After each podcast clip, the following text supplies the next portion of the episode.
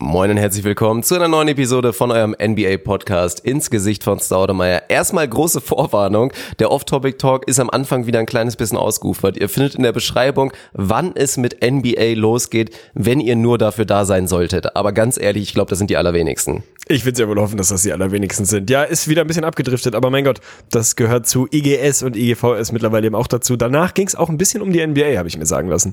Wir haben verschiedene Sachen durchgesprochen. Wir sind so ein bisschen durchgegangen, was an potenziellen Regeländerungen in den nächsten ein, zwei Jahren so auf uns zukommen könnte. Da sind ja ein paar Vorschläge durchgesickert. Die habe ich dir mal im weitesten Sinne präsentiert und deine Meinung dazu abgehört. Und danach hast du mir quasi schon ja so ein kleines Pre-Weihnachten beschert, indem du Paketchen geschnürt hast. Du hast Trade-Paketchen geschnürt und wir sind ein bisschen durch die Liga gehüpft und haben uns verschiedene Szenarien angeguckt, wer dann eigentlich wo landen könnte.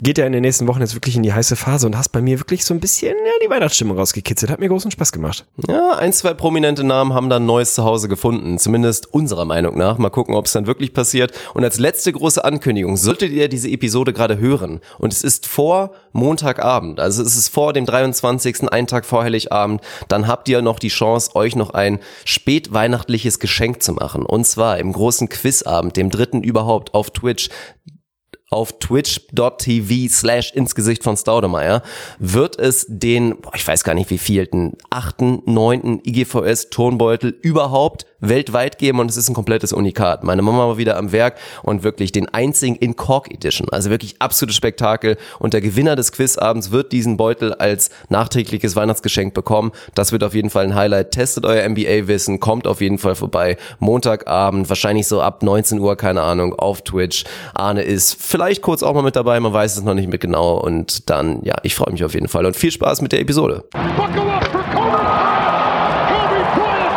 just sucked the gravity out of the target I set. think this is going back to Joe Johnson. Four seconds left. Double overtime. Nets looking for the win. Johnson the step back. Hallo Tom. Hallo Dick Wilhelm, ich grüße dich. Es geht ab, Digga. Ach, dies, das, ne? T minus zwei bis zum großen Jesus Christus Weihnachten. Ich bin maximal im Stress, aber auch ein bisschen entspannt eigentlich. Das ist, ich bin sehr ambivalent gerade. maximal im maximal Stress, im aber auch ein Stress. bisschen entspannt. Ja, es ist so. Das teilt sich gerade so ein Das bisschen erklär auf. mal bitte. Das erklär mal bitte ganz genau, wie das funktioniert. Ja, okay, also pass auf. Ein Teil meines Körpers ist maximal durchgerockt vom Jahr, von dem sehr anstrengenden, sehr intensiven Jahr 2019 und auch der letzten, sagen wir mal, den letzten vier bis sechs Wochen, die sehr intensiv auf verschiedenen Ebenen waren. Und ich bin einfach richtig, richtig ehrlich im Sack. Ich merke jeden einzelnen Tag dieses Jahres irgendwo in meinem Körper und Geist und so. Aber ein anderer Teil von mir ist halt auch echt irgendwie entspannt, weil dieser ganze Druck jetzt erstmal so abfällt. Was heißt Druck, ne? Aber jetzt mal so ein bisschen Ruhe einkehrt. Hab natürlich jetzt noch ein bisschen Weihnachtsstress, so haben wir in Lirum Larum ja auch schon mal drüber gesprochen, weil ich da echt einen, keinen guten Job gemacht habe in den letzten Wochen und nicht gut vorbereitet bin auf dieses, äh, dieses polarisierende Weihnachtsfest. Trotzdem komme ich so langsam aber sicher runter und das geht gerade so ineinander über. Deswegen weiß ich nicht, ich bin glaube ich auf dem Weg in so eine in so eine Zen-Master-Phase, wo ich so ein völlig äh, völlig anderen Bewusstseinszustand quasi erlange. Und ich bin genau dazwischen. Deswegen bin ich einerseits maximal gestresst und andererseits wirklich tiefenentspannt. Und das ist irgendwie ein ganz schöner Zustand, ehrlich gesagt. Das Sending würde ich dir wünschen, auch mehr für die Zukunft, glaube ich. Also ich glaube auch, wenn wir dann unser Lirum Larum Episode, in der wir so Vorsätze fürs neue Jahr, sei es klamaukig oder auch ernsthaftig gemeint, wenn wir darüber sprechen werden, dann müssen wir da nochmal gucken, ob wir das irgendwie auf die Liste mitbekommen. So ein bisschen mehr 100%. Zen-Meister Tegli in deinem Leben wäre auf jeden Fall keine verkehrte Sache. Also Ich bin ja ein großer Freund der Meditation geworden in den letzten Monaten tatsächlich und habe mich dem wirklich sehr geöffnet und äh, das für mich als extrem sinnvoll und äh, und angenehm und positiv ähm, ja, weiß ich nicht, festgestellt, um es dann wieder komplett schleifen zu lassen und nicht zu machen. Also das ist wieder diese, dieser typische menschliche Move, irgendwas rauszufinden, was einem total gut tut und es dann einfach nicht zu machen. Aus irgendwelchen Gründen, die für mich halt auch rational nicht erklärbar sind. Faulheit, Dummheit, keine Ahnung, mangelnder Fokus. Also das ist auf jeden Fall ein Thema fürs nächste Jahr. Ich habe sogar so ein geiles Meditationskissen. Also ich bin wirklich richtig angekommen. Es ist unglaublich, wie stinkend dumm faul man wirklich ist. Ja, also das wird, glaube ich, gleich nochmal ein Thema werden, weil auf die, auf meine Ansage, dass ja auch viele von euch stinkend faule Schweine sind, haben da einige reagiert und dann wirklich die iTunes-Rezension rausgeknallt. Und ich glaube, Tegli wird auch gleich noch eine vorlesen. Das wird er. Aber ich kenn's ja auch, Mann. Und genau bei dem Punkt wieder. Also ich habe jetzt nie bewusst angefangen zu meditieren, aber letztendlich sind ja auch so Atemübungen, gehen ja so in die Richtung. Und wir sind ja beide so Insomnia Buddies und können Komplett. immer kaum schlafen. Und deswegen habe ich natürlich rein zum Thema, wie kann man besser einschlafen und wie, ja, kriegt man irgendwie das besser hin, auch guten Schlaf zu haben, habe ich auch mal mit so Atemübungen experimentiert. Und ey, Weltklasse, ne? Ja. Hat wirklich richtig Ja. gut geklappt. Hat richtig, richtig gut geklappt, auch fast jedes Mal geklappt. Und was ist? Ich mache es einfach nicht mehr, weil ich zu faul bin. Ja, das ist einfach, das ist absurd. Und ganz ehrlich, das geht ja fast jedem so. Also keine Ahnung, nimm jetzt meinetwegen auch Sport oder so. Also wie gut tut mir bitte Sport und wie oft mache ich Sport? Das passt einfach überhaupt nicht zusammen. Wie oft tue ich dafür Dinge, die mir nicht gut tun? Also es ist einfach völlig random. So, wenn man es einfach mal schaffen würde, sich zu fokussieren, diese, die Dinge zu tun, die einem gut tun und möglichst viele von denen, die einem nicht gut tun, halt irgendwie auszublenden. Geht natürlich nicht immer, aber die, die man beeinflussen kann, weglassen, die, die einem gut tun, einfach machen. Es kann wirklich so einfach sein. Und ich finde das so bewundernswert, wenn du Leute triffst, die das einfach schaffen, so, die das einfach Ja. so machen und damit dann auch so entspannt durchs Leben gehen, weil die einfach, die wissen halt, es tut ihnen gut, jeden Morgen, keine Ahnung, 20 Minuten früher aufzustehen und zu meditieren. Ich weiß auch, es tut mir gut. Ich krieg's nicht geschissen. Ich mach's einfach nicht. Die anderen machen das einfach und sind einem da einfach meilenweit voraus in diesem ganzen Achtsamkeits, was tut mir eigentlich gut Ding. Also spektakulär. Weiß ich auch nicht, aber es ist ja so ein, so ein urmenschliches Ding. Also keine Ahnung, ich würde sagen, 10% der Leute schaffen das. Die anderen 90 sitzen da wie wir, wissen eigentlich, was sie machen müssten und machen es halt aus irgendwelchen Gründen nicht. Ja, ich bin echt gespannt. Also wahrscheinlich, ich dachte eigentlich auch, dass dann die Lirum Larum Episode wirklich so eine Klamauk-Veranstaltung wird, aber wir sollten besser wirklich sagen, wir kommen mal aus unserer zynischen Blase raus und fangen mal wirklich an Real Talk zu machen und zu sagen, ey, wir müssen uns vielleicht wirklich mal was Vernünftiges vornehmen für 2020 und mal uns arbeiten. Ja, bin ich auf jeden Fall dabei. Real Talk gehört ja auch immer so ein kleines bisschen dazu. Jetzt hast du mich beim Trinken erwischt, du Arschloch. ja, ich möchte, ich möchte über ein paar Sachen reden. Und zwar, ich habe ein Thema, ein Off-Topic-Thema habe ich mit dabei und das ist natürlich im Zuge der Reise. Also ich glaube, ich muss einmal ein kleines bisschen erzählen. Ich war ja jetzt hier auf den, auf einer kapverdischen Insel, auf Sal oder irgend sowas. Das war alles ganz schön und so weiter. Da muss ich jetzt auch nichts groß zu sagen, abgesehen davon, dass ich natürlich an Tag drei, vier mich hab anstecken lassen. Und da finde ich auch erstmal krass, ich bin 31 Jahre alt und ich muss zugeben, bis vor, glaube ich, zwei Tagen, als ich mal wieder ein bisschen die Google-Maschine angeschmissen habe, lebte ich mit dem Mythos, dass halt eine Erkältung auf jeden Fall daran liegt, dass ich mich verk verkühlt habe. Dass auf jeden Fall irgendwie zu kalt war und ich deswegen krank geworden bin. Und ich habe jetzt erst festgestellt, dass das ja im Prinzip totaler Schwachsinn ist. Kann, das musst du ausführen. Also in meiner Welt war das auch so. Keine Ahnung, sind ja Viren, meine, meiner Meinung nach. Also dachte ich zumindest, dass eine Erkältung immer irgendwie ein viraler Infekt meistens ist. Und man sich den halt irgendwie über Tröpfcheninfektion oder was bekommen kann. Aber keine Ahnung, also ich dachte auch, dieses typische unterkühlt und keine Ahnung, wie man, was man früher immer so gehört hat, weiß ich nicht, zieh dich rund um die Hüften irgendwie warm an und so, weil sonst holst du dir eine Erkältung ein. Ist halt alles Mythos? Also sowas wie, keine Ahnung, wenn du ein Kaugummi verschluckst, verklebt der Magen und so? Oder ist da was dran? Also klär mich auf, bitte. Ja gut, also da kann man jetzt ein bisschen ausholen. Also letztendlich, das Geile ist jetzt auch, ich rede jetzt mit so, oder ich erkläre mit so einem zehnprozentigen Halbwissen, was ich jetzt hier gerade mache. Also es könnte richtig gut werden. Also alle Mediziner unter euch, Augen auf, ihr könnt jetzt noch was dazulernen. Augen auf vor allen Dingen, da Augen geht's schon wieder los. Ja, nein, irgendwie ist halt nur Wärme und Kälte begünstigen halt beide auf andere Arten und Weisen, dass sich halt diese Viren irgendwie bei dir einnisten können, halt durch Tröpfcheninfektion, natürlich die ganze Geschichte. Irgendwie, wenn es kalt wird, zieht sich bei dir alles zusammen, gerade im Nasenbereich, wo dann irgendwie die Abwehrkörper nicht so am Start sind und wenn du dich da zu sehr verkühlst, kann es natürlich größer sein, aber trotzdem müssen halt irgendwelche Viren oder irgendwelche Bakterien auf jeden Fall da sein, dass es bei dir ankommt. Also rein durch Verkühlung geht eigentlich gar nicht. Abgesehen davon, wobei man da wahrscheinlich wieder einschränken muss, der Mensch läuft irgendwie die ganze Zeit mit so 20 Prozent viraler Scheiße irgendwie rum. Und deswegen ist wahrscheinlich der Grund, dass theoretisch es doch rein auch nur durch Kälte geht, aber es eigentlich sehr unwahrscheinlich sein müsste. Und dann sind eher so die Klassiker, woran lag es höchstwahrscheinlich bei mir? Mein Kollege, mit dem ich geflogen bin, war krank. Wir saßen zusammen in einem Flugzeug und gerade so ein Flugzeug ist halt natürlich Bakterien- oder Virenherd des, also de las muertes. Also wirklich schlimmer geht's, glaube ich, nicht. Da ist es warm, da ist es kalt. Also entweder ist es zu kalt, dann ziehst du dich so warm an, dass du schwitzt wie ein Blöder und dann fliegen da die ganzen Dinger durch die Gegend rum. Und das ist ja auch das Krasse. Ich habe da jetzt Sachen gehört. Also da muss nur einer irgendwie im Raum husten und das Ding breitet sich wirklich die ganzen Sachen aus oder kann durch auch so ein, so ein Luftschacht gehen aus dem dritten Warteraum da drüber und da hast du trotzdem keine Chance. Also die Dinger sind wirklich mächtig und deswegen, wenn du im Flieger sitzt und du sitzt sogar noch neben einem, der krank ist und dann sind irgendwelche Bedingungen, entweder dir ist kurz zu warm oder zu kalt und dann kommt das Ding dann in die Nase und die Abwehrkräfte sind gerade eh ein bisschen unten, dann hast du keine Chance mehr. Und letztendlich bin ich da so krank geworden und das ist natürlich Gift. Ja, so geschlossene Räume, gerade im Flugzeug, sind natürlich immer die krassesten Herde, ne? Also ich glaube so, keine Ahnung, ein Flugzeug äh, ein U-Bahn-Knopf oder so ein Haltegriff im öffentlichen Nahverkehr und männliche Bärte sind wahrscheinlich so die drei Orte, wo die Bakterien, Viren und auch Kotdichte am größten ist auf jeden Fall. Da gibt's ja auch mittlerweile ziemlich viele Studien zu oder Untersuchungen, die sagen, äh, dass in menschlichen Bärten oder in männlichen Bärten in erster Linie, je länger sie sind, äh, desto mehr, sagen wir mal, auch Fäkalkeime sich irgendwie ihren Weg dahin finden. Finde ich immer so ein bisschen eine kleine, also gerade wenn ich in den Spiegel gucke und meinen mittlerweile doch recht vernünftigen Bart betrachte, ist das immer so was, äh, so ein kleiner täglicher Reminder, dass ich denke, okay, ich habe halt auch solide wahrscheinlich zwei bis drei Gramm Kot einfach im Gesicht, einfach weil ich einen Bart habe. Und ich glaube, das ist im Flugzeug, ist das im Zweifel ähnlich. Das reicht, wenn einer vorne niest irgendwie in Reihe zwei, dann hat er wahrscheinlich mindestens mal 20 Prozent des Flugzeugs irgendwie erwischt in kürzester Zeit. Also tut mir natürlich wahnsinnig leid, dass dein erster Trip raus aus dem europäischen Festland direkt so geendet ist. Ich hoffe, du konntest trotzdem ein bisschen, bisschen was mitnehmen und ein bisschen was genießen aus Sal de la Muertes. Ja, das war schon, das war schon alles in Ordnung. Letztendlich nur die, die, der Rückflug, die Rückfahrt war natürlich absolut spektakulär. Wir haben halt die Flüge gebucht bekommen und aufgrund des Terminslots, den wir dann nehmen mussten, gab es halt keinen Direktflug mehr, der irgendwie aus Köln oder Hannover gekommen wäre. Das heißt, hin war schon Kabelflug über Lissabon, was dann insgesamt, glaube ich, das ist ja echt auch mal geisteskrank. Ne? Fliegen kommt einem halt immer so kurz vor und auch wenn man so aufs Ticket guckt, ja mein Gott, fliegen wir halt sechseinhalb Stunden. Und dann aber, was wirklich Haustür zu Haustür bedeutet, selbst wenn es kein Kabelflug ist, macht Fliegen dann doch immer, finde ich, deutlich weniger convenient, als es eigentlich sein sollte. So gerade im Vergleich. Also wenn du innerhalb Europa fliegst, muss man auch wirklich mal ganz ehrlich überlegen, gibt es da nicht andere Optionen, weil Fliegen dann fast gar nicht mehr so geil ist. Aber was ist beim, beim Rückflug tatsächlich passiert? Wir haben dann sogar den ersten Flug nach Lissabon, war mit einer kapverdischen Airline. Und wir mussten da um 6 Uhr morgens los quasi aus dem Club, wurden abgeholt, kommen dahin.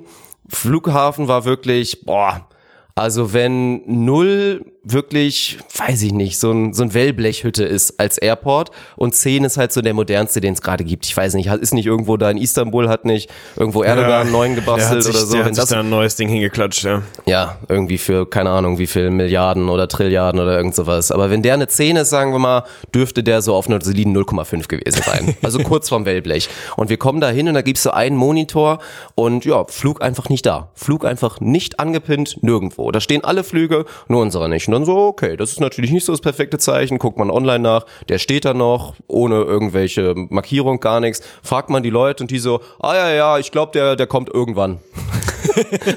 war, Danke war original die Aussage. Der kommt irgendwann.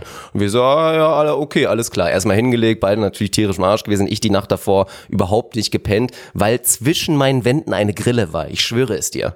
Die ist haben so den Club furchtbar. da neu hingebaut und ich glaube, da waren Grillenlarven und zwischen den Wänden, wahrscheinlich war da irgendwo ein Hohlraum, lebt da jetzt eine Grillenfamilie. Und ab Tag fünf haben die wirklich angefangen zu zirpen. Es war eine Qual und ich lag dann wirklich in der letzten Nacht mit gefühlten 40 Fieber und einer Grille im Hohlraum, lag ich da im Bett und konnte einfach nicht pennen. Dann komme ich da um sechs an, leg mich dann irgendwie, nachdem wir so festgestellt haben, okay, es geht jetzt einfach nicht mehr weiter, 7.30 Uhr haben wir uns wirklich wie, wie die Obdachlosen einfach da auf den Boden gelegt in diesem Wellblech-Airport und haben da auf dem Boden gepennt, so zwei Stunden. Dann war es irgendwann zehn, wir fragen weiter nach, dann hieß es nicht mehr, der kommt irgendwann, sondern der kommt wahrscheinlich um zwölf. Naja, ihr könnt es euch ungefähr vorstellen. Das war wirklich pures Chaos. Es endete wirklich damit, dass es nur Mundpropaganda immer weiter lief und es dann irgendwann einfach so in irgendeinem Terminal hieß ja, okay, hier geht's jetzt los. Also es war bis zum Ende, war der nirgendwo angezeigt, dieser Flug.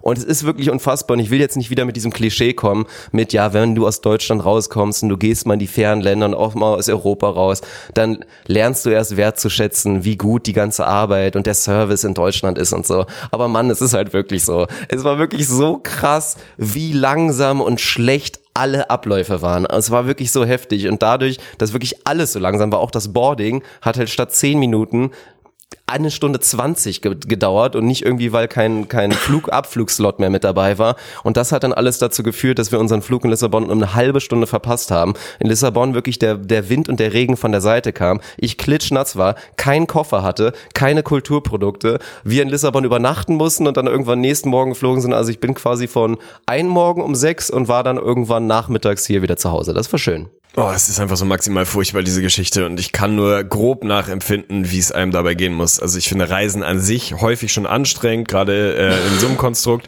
Ähm, aber dann noch krank oder zumindest angeschlagen ist halt einfach super furchtbar so. Und dann mit diesen ganzen Strapazen, dann kannst du nicht wirklich pennen und dann funktioniert irgendwie alles nicht. Du bist total müde, bist total genervt, kannst dich dem aber irgendwie nicht entziehen, musst versuchen irgendwie die Laune hochzuhalten, finde ich wirklich maximal furchtbar. So diese Service-Thematik bin ich schon ein Stück weit bei dir so. Klar, ist immer irgendwo eine Frage der Relation. Also keine Ahnung, wenn du jetzt irgendwo im tiefsten Indonesien auf irgendeiner kleinen Insel auf einem kleinen Flughafen bist, da mühlen die, Ma mühlen die malen, geil. Da malen die Mühlen auf jeden Fall anders und definitiv langsamer und unstrukturierter als hier in Deutschland.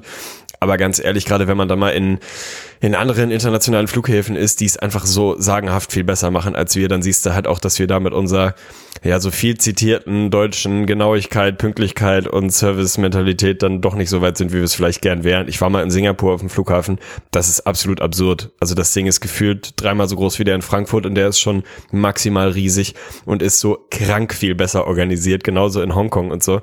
Also da ist im internationalen Vergleich ist Deutschland da schon besser als so, äh, so die Geschichten, die du jetzt da gerade erlebt hast aber da ist auch noch eine ganze Menge Luft nach oben, glaube ich, was so die Orga angeht. Also da können wir uns noch ein bisschen was abschneiden. Ich habe noch einen ganz kurzen Exkurs. Oh Gott, da kam auf jeden Fall ein bisschen. da kam, da kam Land mit, ey. ja, ganz kurzen Exkurs aus äh, aus Gründen, sehr spontan. Also ich, ich möchte ein privates Over-Under mit dir äh, mit dir veranstalten. Ich habe nämlich gerade vor ungefähr einer Stunde angefangen, so ein paar Sachen bei eBay Kleinanzeigen reinzuhauen, so selbstabholermäßig oder halt wirklich so für ein für ein Fünfer kriegst ein Regal, Hauptsache du holst das heute noch ab und weg Ding so, ne?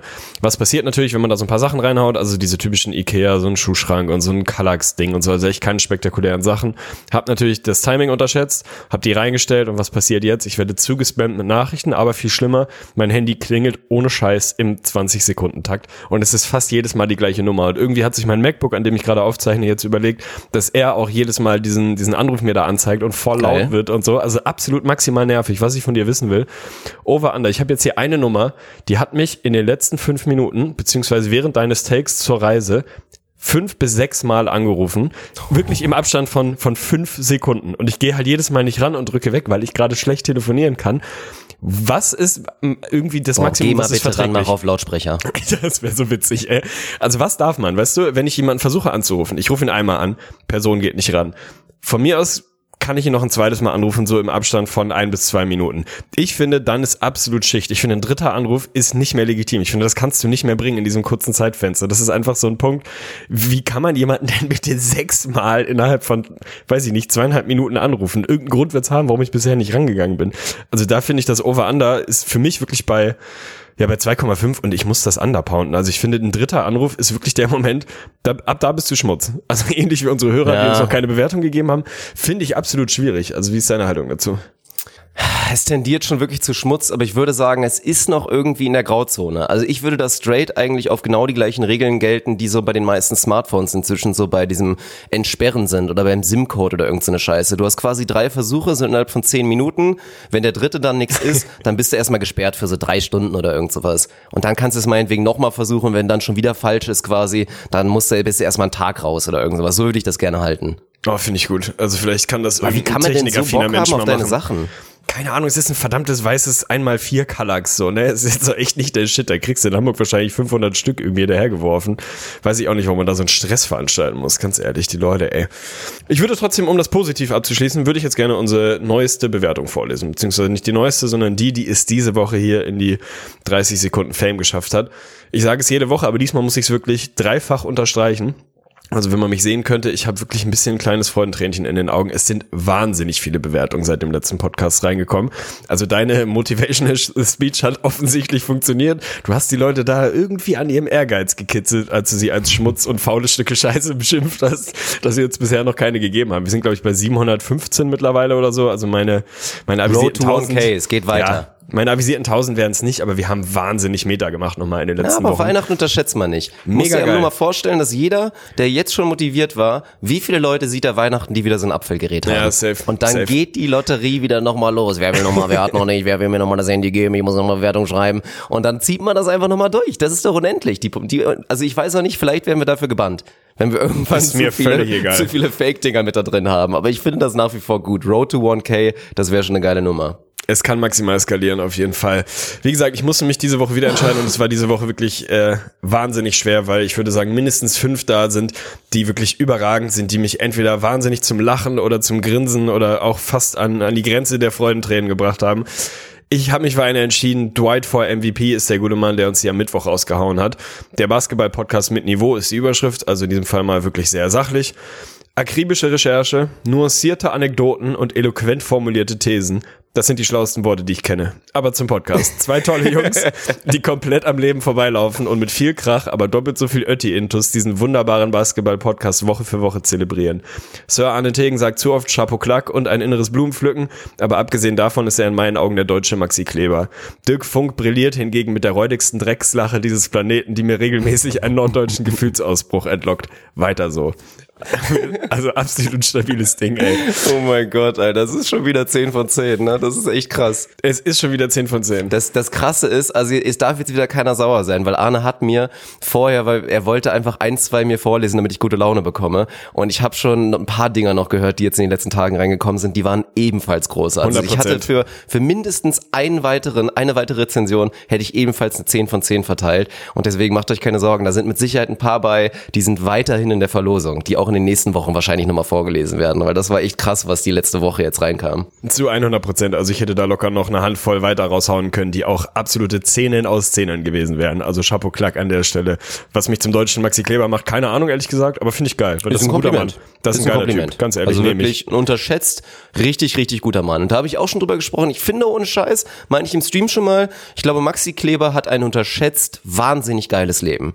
Weil eigentlich Inwiefern? lebt er doch wirklich den Traum.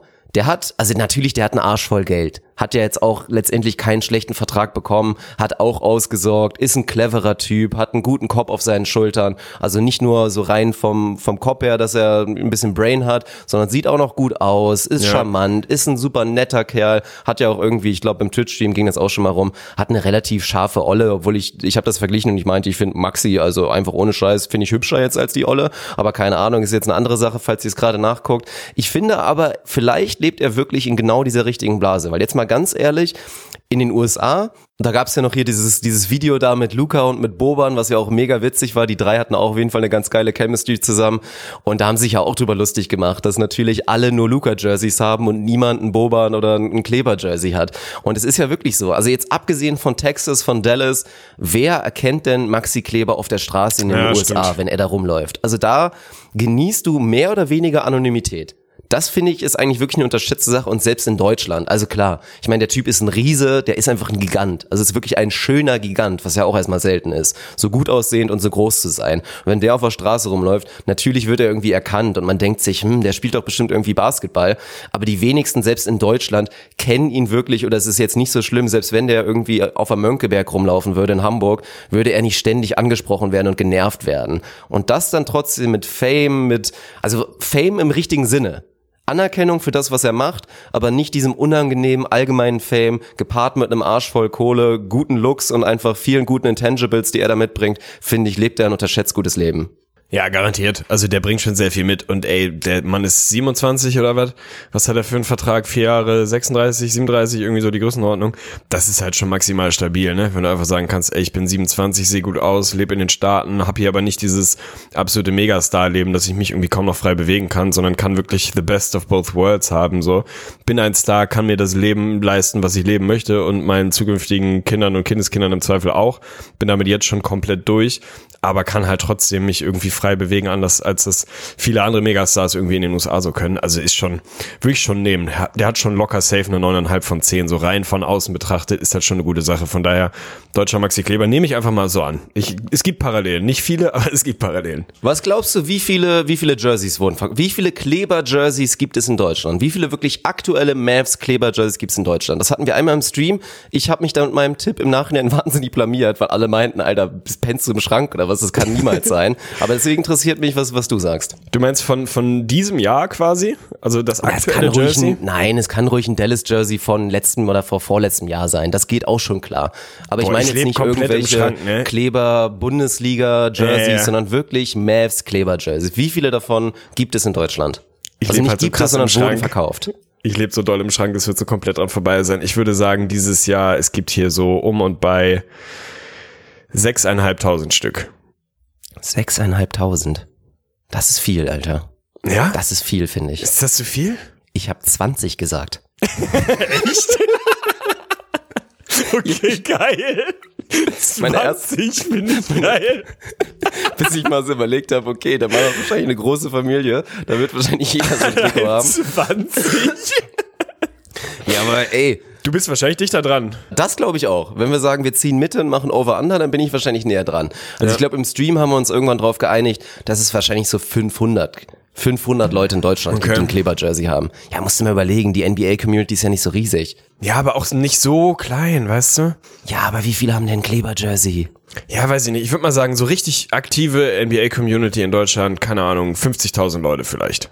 So, bumm. Ja, wahrscheinlich viele 100 bis 200.000, Genau, sagen wir, aber ist 50, es die wirklich ja. auch so aktiv sind, dass sie sagen, ich äh, kauf mir Merch, keine Ahnung, ich kauf mir Jersey, Mhm. was weiß ich.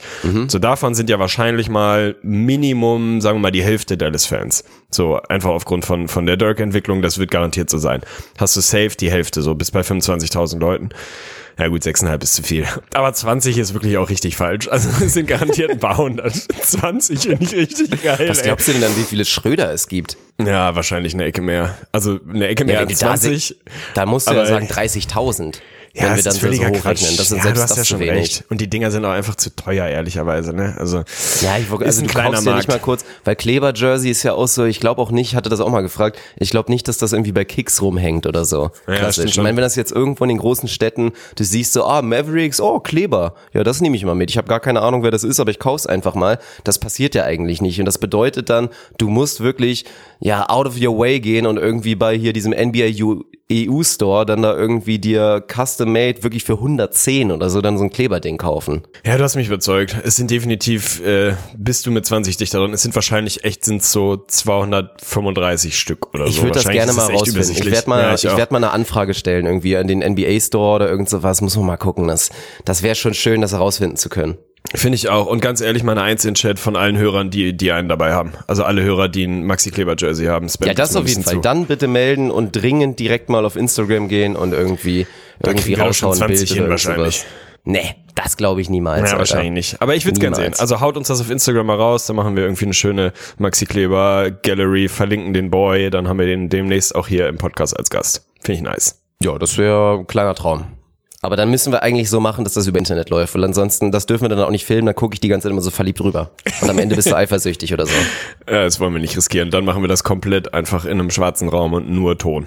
Dinner in the Dark mit Maxi Kleber. Podcast in the Dark. Podcast Ja. Dinner in the Dark mit Maxi Kleber. Ach du Scheiße, wir sind da was ganz Großem auf der Spur. Und dann machen wir ein Weihnachtsdinner mit ihm. Hat er Christmas Games?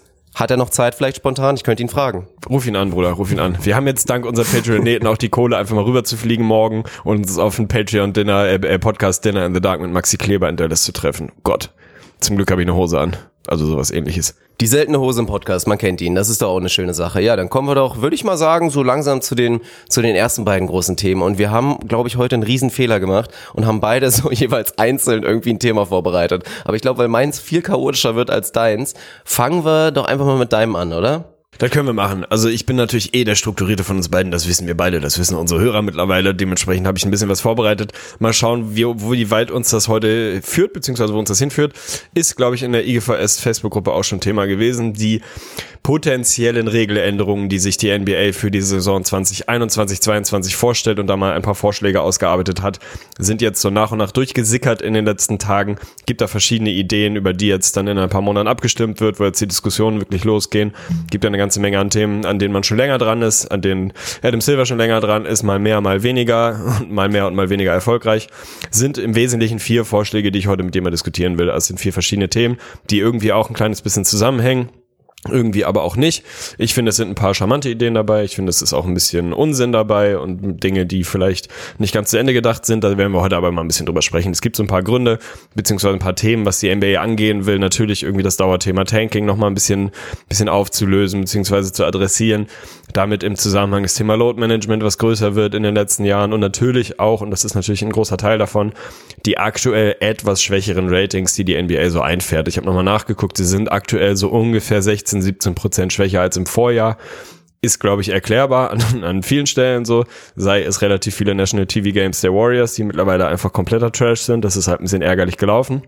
Aber natürlich gibt es da auch ganz grundsätzlich Themen, die einfach in der langen Saison begründet sind. Viele, viele Spiele. Wir haben alle oft genug darüber geredet, über die Zeit, in, dem, in der die NBA so ein bisschen so vor sich hinläuft, wo man irgendwie ja nicht so richtig das Excitement hat, weil einfach die Regular Season long as fuck ist. So, das wurde ein kleines bisschen adressiert, gibt eine ganze Menge Themen. Ich werde sie dir gleich mal ein bisschen vorstellen und dann will ich in erster Linie eigentlich mal dein, deine Meinung dazu hören.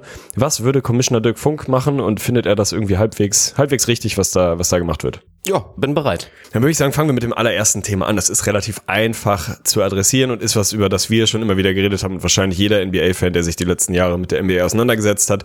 Die Anzahl der Spiele in der Regular Season liegt aktuell bei 82. Da ist man sich, glaube ich, würde ich sagen, zu 80, 90 Prozent einig, dass das eigentlich Quatsch ist, dass es zu viel ist, dass es die einzelnen Spiele entwertet, dass es natürlich das Thema Load Management irgendwie vergrößert, dass du die Problematik hast, dass du Tickets kaufst für ein Spiel, Monate im Voraus viel Geld ausgibst und keine Ahnung hast, ob dann ein Kawhi Leonard, ein LeBron James da wirklich auf dem Platz steht oder eben nicht, weil der Schedule irgendwie ungünstig ist und der Win nicht mehr so richtig elementar ist und nicht so richtig essentiell ist. Wir haben einfach locker 30 Prozent der NBA-Spiele in meiner Welt zumindest der Regular Season Games, die halt nicht so richtig interessant sind, die einfach so vor sich hinlaufen.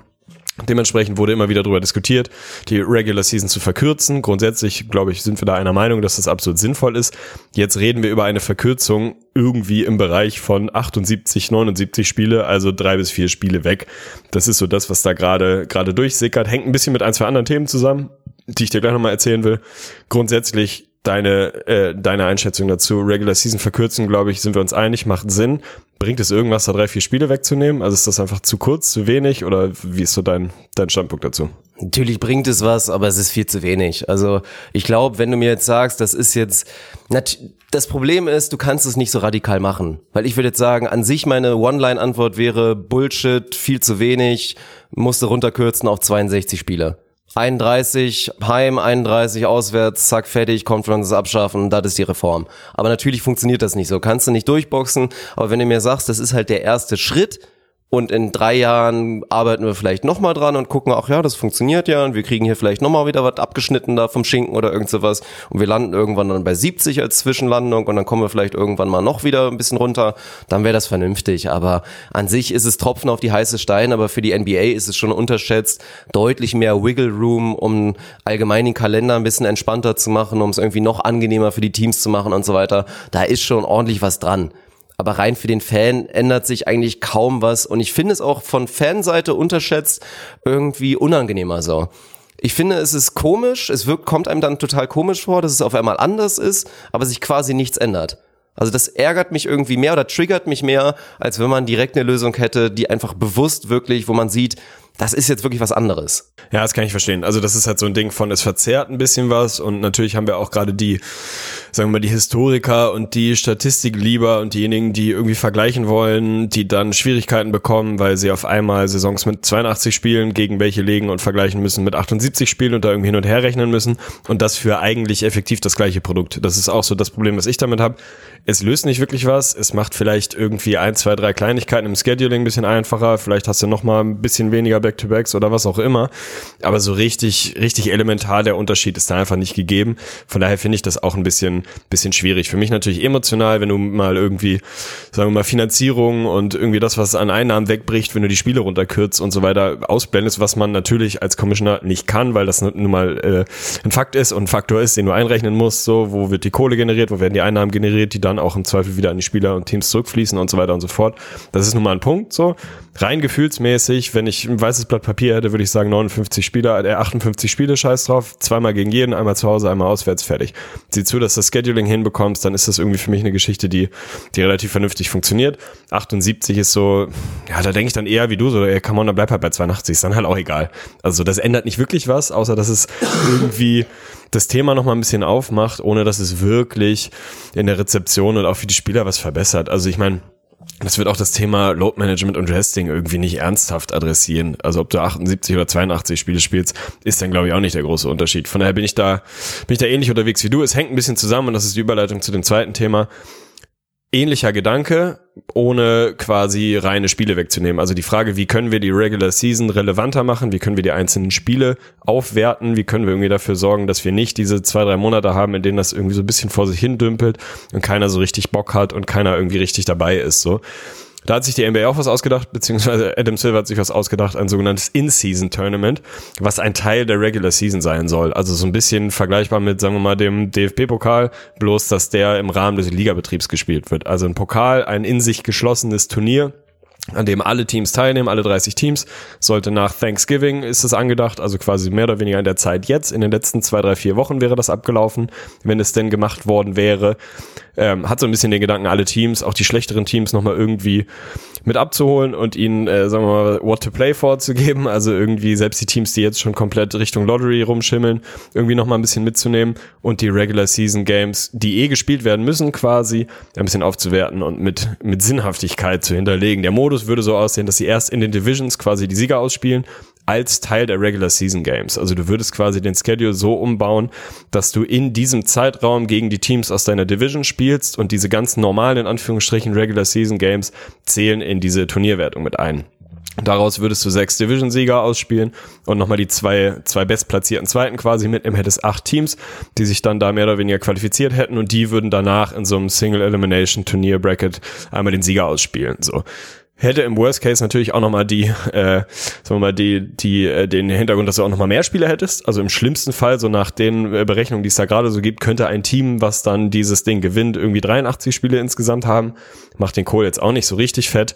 Der Incentive, den die NBA sich dafür überlegt, ist tatsächlich einfach Cash. Also so die Gedanken sind so, dass der, der Sieger, das Siegerteam so um und bei eine Million Dollar pro Spieler bekommt. Also wirklich der Spieler bekommt dieses Geld plus Coaches bekommen das Geld. Also es ist ein rein finanzieller Incentive und hat quasi nichts mit irgendwie Playoff-Seedings oder so ähnlich zu tun. Soll quasi so einen Pokalwettbewerb innerhalb der Regular Season irgendwie simulieren. Ich weiß nicht, wie großer DFB-Pokal-Fan du bist. Ist natürlich ein bisschen anderes Modell, weil das jetzt Teil der normalen Saison wäre. Aber wie fühlt sich das für dich an, zu sagen, wir hätten jetzt in den letzten drei, vier Wochen in denen wir jetzt so ein bisschen, ja nicht irrelevante, aber schon die Liga wieder so ein kleines bisschen vor sich hin plätschert, Spiele gesehen und du hättest die mit einer anderen Brille gesehen, nämlich als Teil eines Turniers. Ist das irgendwie was, wo du sagst, fühlt sich geil an oder irgendwie seltsame Idee, die irgendwie nicht so ausgereift ist? Ich kann es mir schon ganz gut vorstellen. Ich glaube, gerade bei so einer langen Saison macht es absolut Sinn, da irgendwas in der Mitte zu schaffen, was dem Fan irgendwie nochmal ein kleines bisschen was gibt. Selbst wenn es irgendwie 15, 20 Prozent mehr Excitement einfach sind und gerade, also ich finde, es geht schon wieder los, ich höre Division und könnte schon wieder kotzen, habe ich einfach keinen Bock drauf.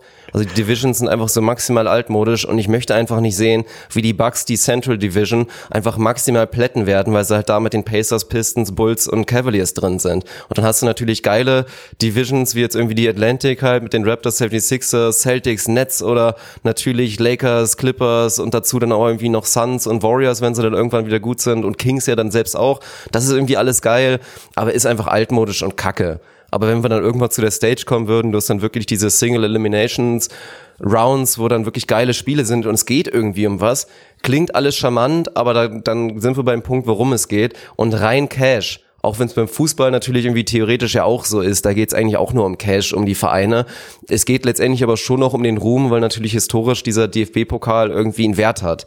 Und da sehe ich dann natürlich ein großes Problem rein für den Fan, ey, gibt einem ja absolut gar nichts.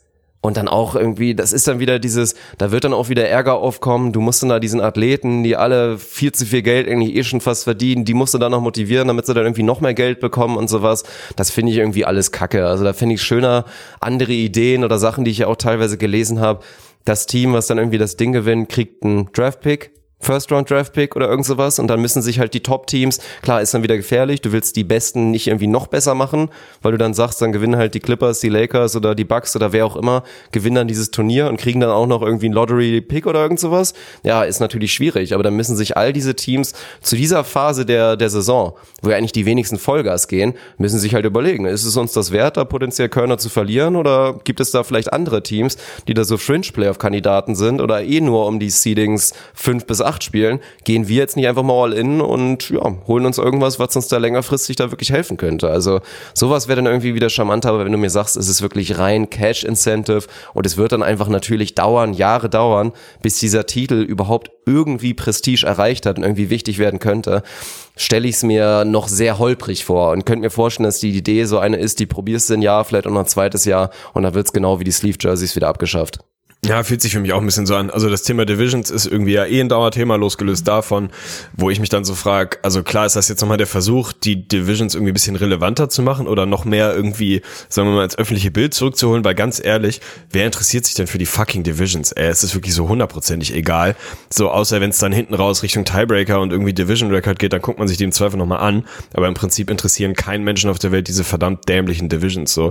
Die jetzt darüber wieder, wieder hochzuholen, finde ich irgendwie nicht, nicht zielführend, weil also am Ende macht's die Divisions auch nicht relevanter, sondern es macht dieses Turnier wieder ein kleines bisschen seltsamer, weil du wieder die Ungleichheit hast, dass manche, manche Divisions einfach super stark sind und manche totaler Trash. Finde ich auch schwierig.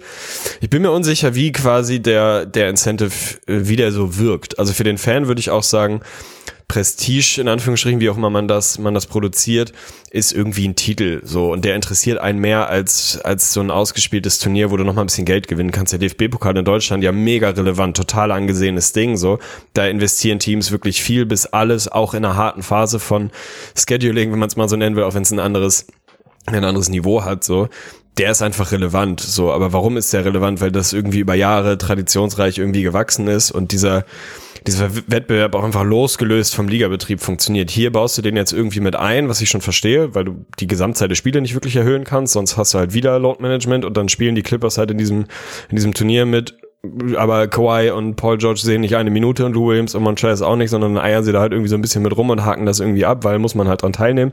Ist auch nicht Sinn der Übung. Ich würde mir auch einen anderen Incentive wünschen, so, weil ja, weiß ich nicht, ob es dann ein Playoff-Spot kann es nicht bringen, ein Draft-Pick kann es eigentlich auch nicht machen, aber da muss man halt irgendwie nochmal ins Kreativzentrum gehen bei Adam Silver irgendwo im Büro und sich überlegen, was es noch so gibt. Vielleicht ist es dann nur in Anführungsstrichen Second Round oder keine Ahnung, was irgendwas, was das, was das Ungleichgewicht zwischen den Top-Teams, die dann tendenziell diese, diese Turniere wahrscheinlich gewinnen würden, und den nicht so guten Teams nicht weiter unnötig vergrößert, aber irgendwas, was mehr ist als irgendwie Kohle. So, wenn man sich mal anguckt, Average Salary, also Durchschnittsgehalt in der NBA liegt, glaube ich, gerade bei siebeneinhalb bis acht Millionen US-Dollar. So, dann natürlich gibt's da ein riesiges Gefälle. So, hast halt die Jungs, die 30, 40 verdienen und die, die dann auf ihren Minimums rumlaufen. Aber mir fehlt ein bisschen die Fantasie zu sagen, eine Million Dollar ist arsch viel Geld und das ist für NBA-Spieler viel Geld und die regen sich teilweise auf, wenn sie eine 25.000 Dollar Fine für irgendwas bekommen und äh, sind da irgendwie der Meinung, das wäre zu viel und so. Also das ist überhaupt nicht irrelevant, aber es ist für mich nicht so, weiß ich nicht, es ist nicht geil genug, um das Ding wirklich so relevant zu machen, wie es sein müsste, damit es einen interessiert. Also in meinem Gefühl wäre das am Ende irgendwas, wo du halt in die NBA Game Time App guckst und irgendwo steht im Schedule ist halt, weiß ich nicht, ein kleiner, kleines äh, Pokal-Icon irgendwie hinter der Partie, damit du halt siehst, ja, oh, ach, die gehört ja irgendwie auch zu diesem komischen Turnier, aber so richtig interessieren tut's mich auch nicht. Also ich sehe nicht, dass sie den Zweck wirklich erfüllt.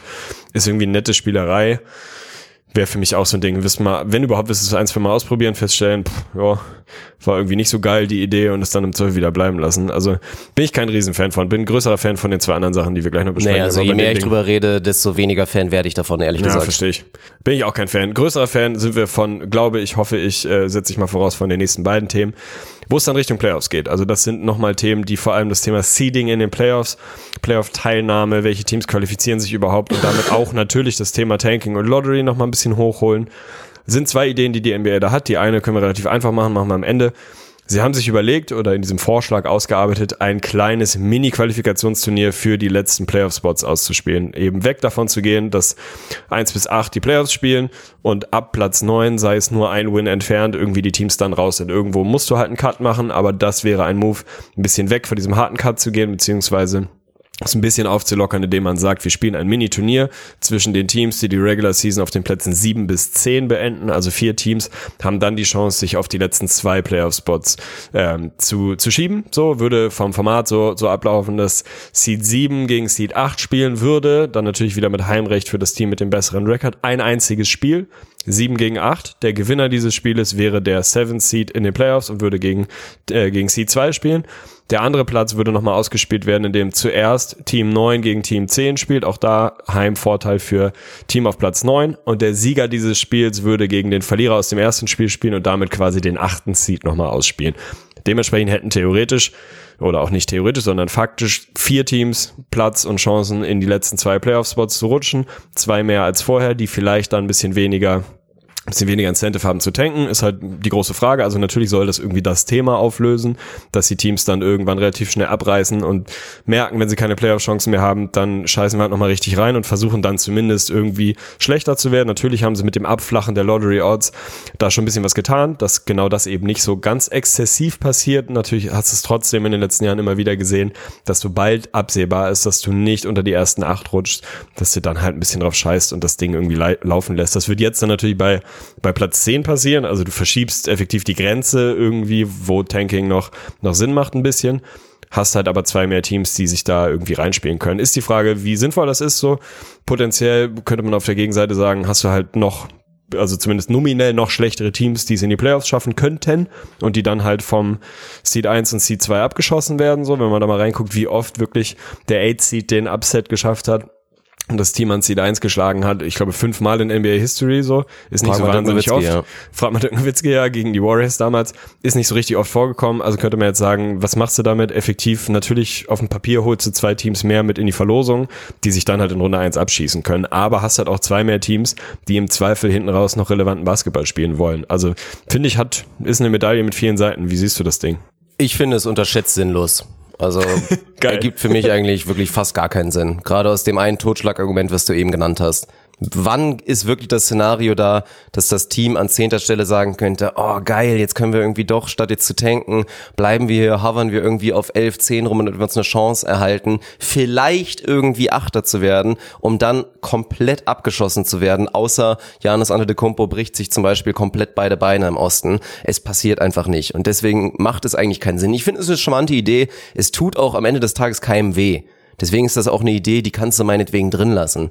Aber ist sie irgendwie progressiv oder ändert sie irgendwas wirklich? Nein. Und auch dieses Argument mit dem weniger Tanking Incentive, dann bin ich eher dabei, wieder das Ding von unten aufzuarbeiten, nämlich weiter irgendwie an den Draft Odds zu arbeiten und die vielleicht noch, noch mehr abflachen zu lassen, um da einfach gar nicht mehr überhaupt drüber diskutieren zu müssen, dass es Tanking quasi da fast nicht mehr gibt. Also ich finde es nicht schlimm, es stört mich nicht, es ärgert mich nicht, aber eigentlich ist es wirklich nicht wirklich sinnvoll. Ja, bin ich glaube ich ähnlich, ein kleines bisschen positiver irgendwie. Also grundsätzlich bin ich bei dir, dass wenn das ein ein Mechanismus sein soll, der das Thema Tanking adressiert, dann ist es für mich der falsche Ansatz. Dann würde ich auch an einer anderen Stelle ansetzen. Also wenn das die, die Zielsetzung und der Gedankengang dahinter ist, zu sagen, wir wollen genau dieses Tanking hinten raus am Ende der Regular Season irgendwie ein bisschen abschwächen und nicht weiter belohnen, dann geh halt noch ein bisschen härter an die Lottery Odds, bin ich auch hundertprozentig dabei. Was genau bringt mir noch mal irgendwie so ein weiß ich nicht, wer das dann die letzten Jahre gewesen wäre, halt echt so ein Team, ja, guck mal, was es nicht gibt ein Szenario. Hat. Ja, hau rein. Es gibt, es gibt ein einziges Szenario. Das wären für mich so die diesjährigen Warriors. Wenn du da jetzt gesagt hättest, okay, es läuft bei uns eh nicht und Curry bricht sich halt seine Hand. Und wir machen natürlich aus diesen ausgedachten drei Monaten oder komplett Season-Ending Injury, machen wir halt die eigentlich angepeilten sechs bis acht. Und dann wissen die Warriors und Steve Kerr, hm, wir müssen nur noch Zehnter werden, um zumindest eine Chance zu haben, irgendwie noch Achter zu werden. Und dann spielen wir halt gegen den Ersten und gucken mal und ärgern die ein kleines bisschen. Dann fängst du zumindest an zu überlegen. Weil dann hast du die Chance, Curry zurückzubekommen, der sich dann auch wieder in Form spielt. Und vielleicht ist dann schon in diesem, in diesem dann zehn gegen was auch immer, dann acht Matchup oder sieben Matchup, wie auch immer, ist dann Clay auch wieder mit dabei und du spielst auf einmal wieder mit deiner Big Three da. Und dann hast du deine Big Three auch in dem 8-1 Matchup. Das wäre das einzige Team, wo es mir mir einfallen würde, das könnte irgendwie Sinn machen und ich lege meine Hand dafür ins Feuer. Die Warriors würden sowas trotzdem niemals machen, weil es sich rein vom Risk-Reward-Ratio, Load, was auch immer, Gefahr-Ratio einfach nicht lohnt. Sehe ich ein, sehe ich den Case, ist mir aber auch viel zu selten, also viel zu speziell. Das ist ja ein extremster Sonderfall gerade, der da irgendwie passiert.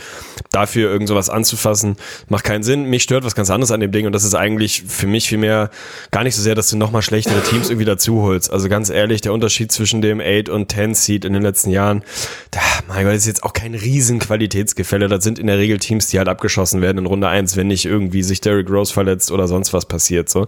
Dann passiert es halt nicht. Also dann ist es für mich mich, der Wert an den Playoffs an sich teilzunehmen, ist ja schon irgendwo da, unabhängig davon. Also selbst wenn du sagst, ich weiß genau, ich verliere 4-0 in Runde 1, trotzdem haben Playoffs für, für mich als Franchise ja schon mal grundsätzlich einfach einen Wert, so dass ich das gar nicht so schlimm finde, wenn dann halt noch ein Team sich da irgendwie reinhovert und dann aber trotzdem eigentlich weiß, ich habe keine Chance. So, also Playoffs müssen ja nicht immer per se heißen, ich brauche eine Chance, Runde 1 zu gewinnen. Was mich an diesem Ding viel mehr stört, ist eigentlich dieses Zufallsding. Also ganz ehrlich, wenn du das auf, also 7 gegen 8 und 9 gegen 10 auf ein Spiel beschränkst, das macht mir viel zu viel Zufall da auf einmal rein. Also nimm mal meinetwegen irgendwie den Fall, Team auf Platz 10 holt irgendwie, was weiß ich, weil der Westen scheiße ist oder was, holt 31 Wins. Keine Ahnung, wird damit irgendwie 10. Da kann ja passieren. Team auf Platz 7 holt 45, 47 Wins, was weiß ich, weil der Osten der, oder der Westen in der Spitze voll gut ist.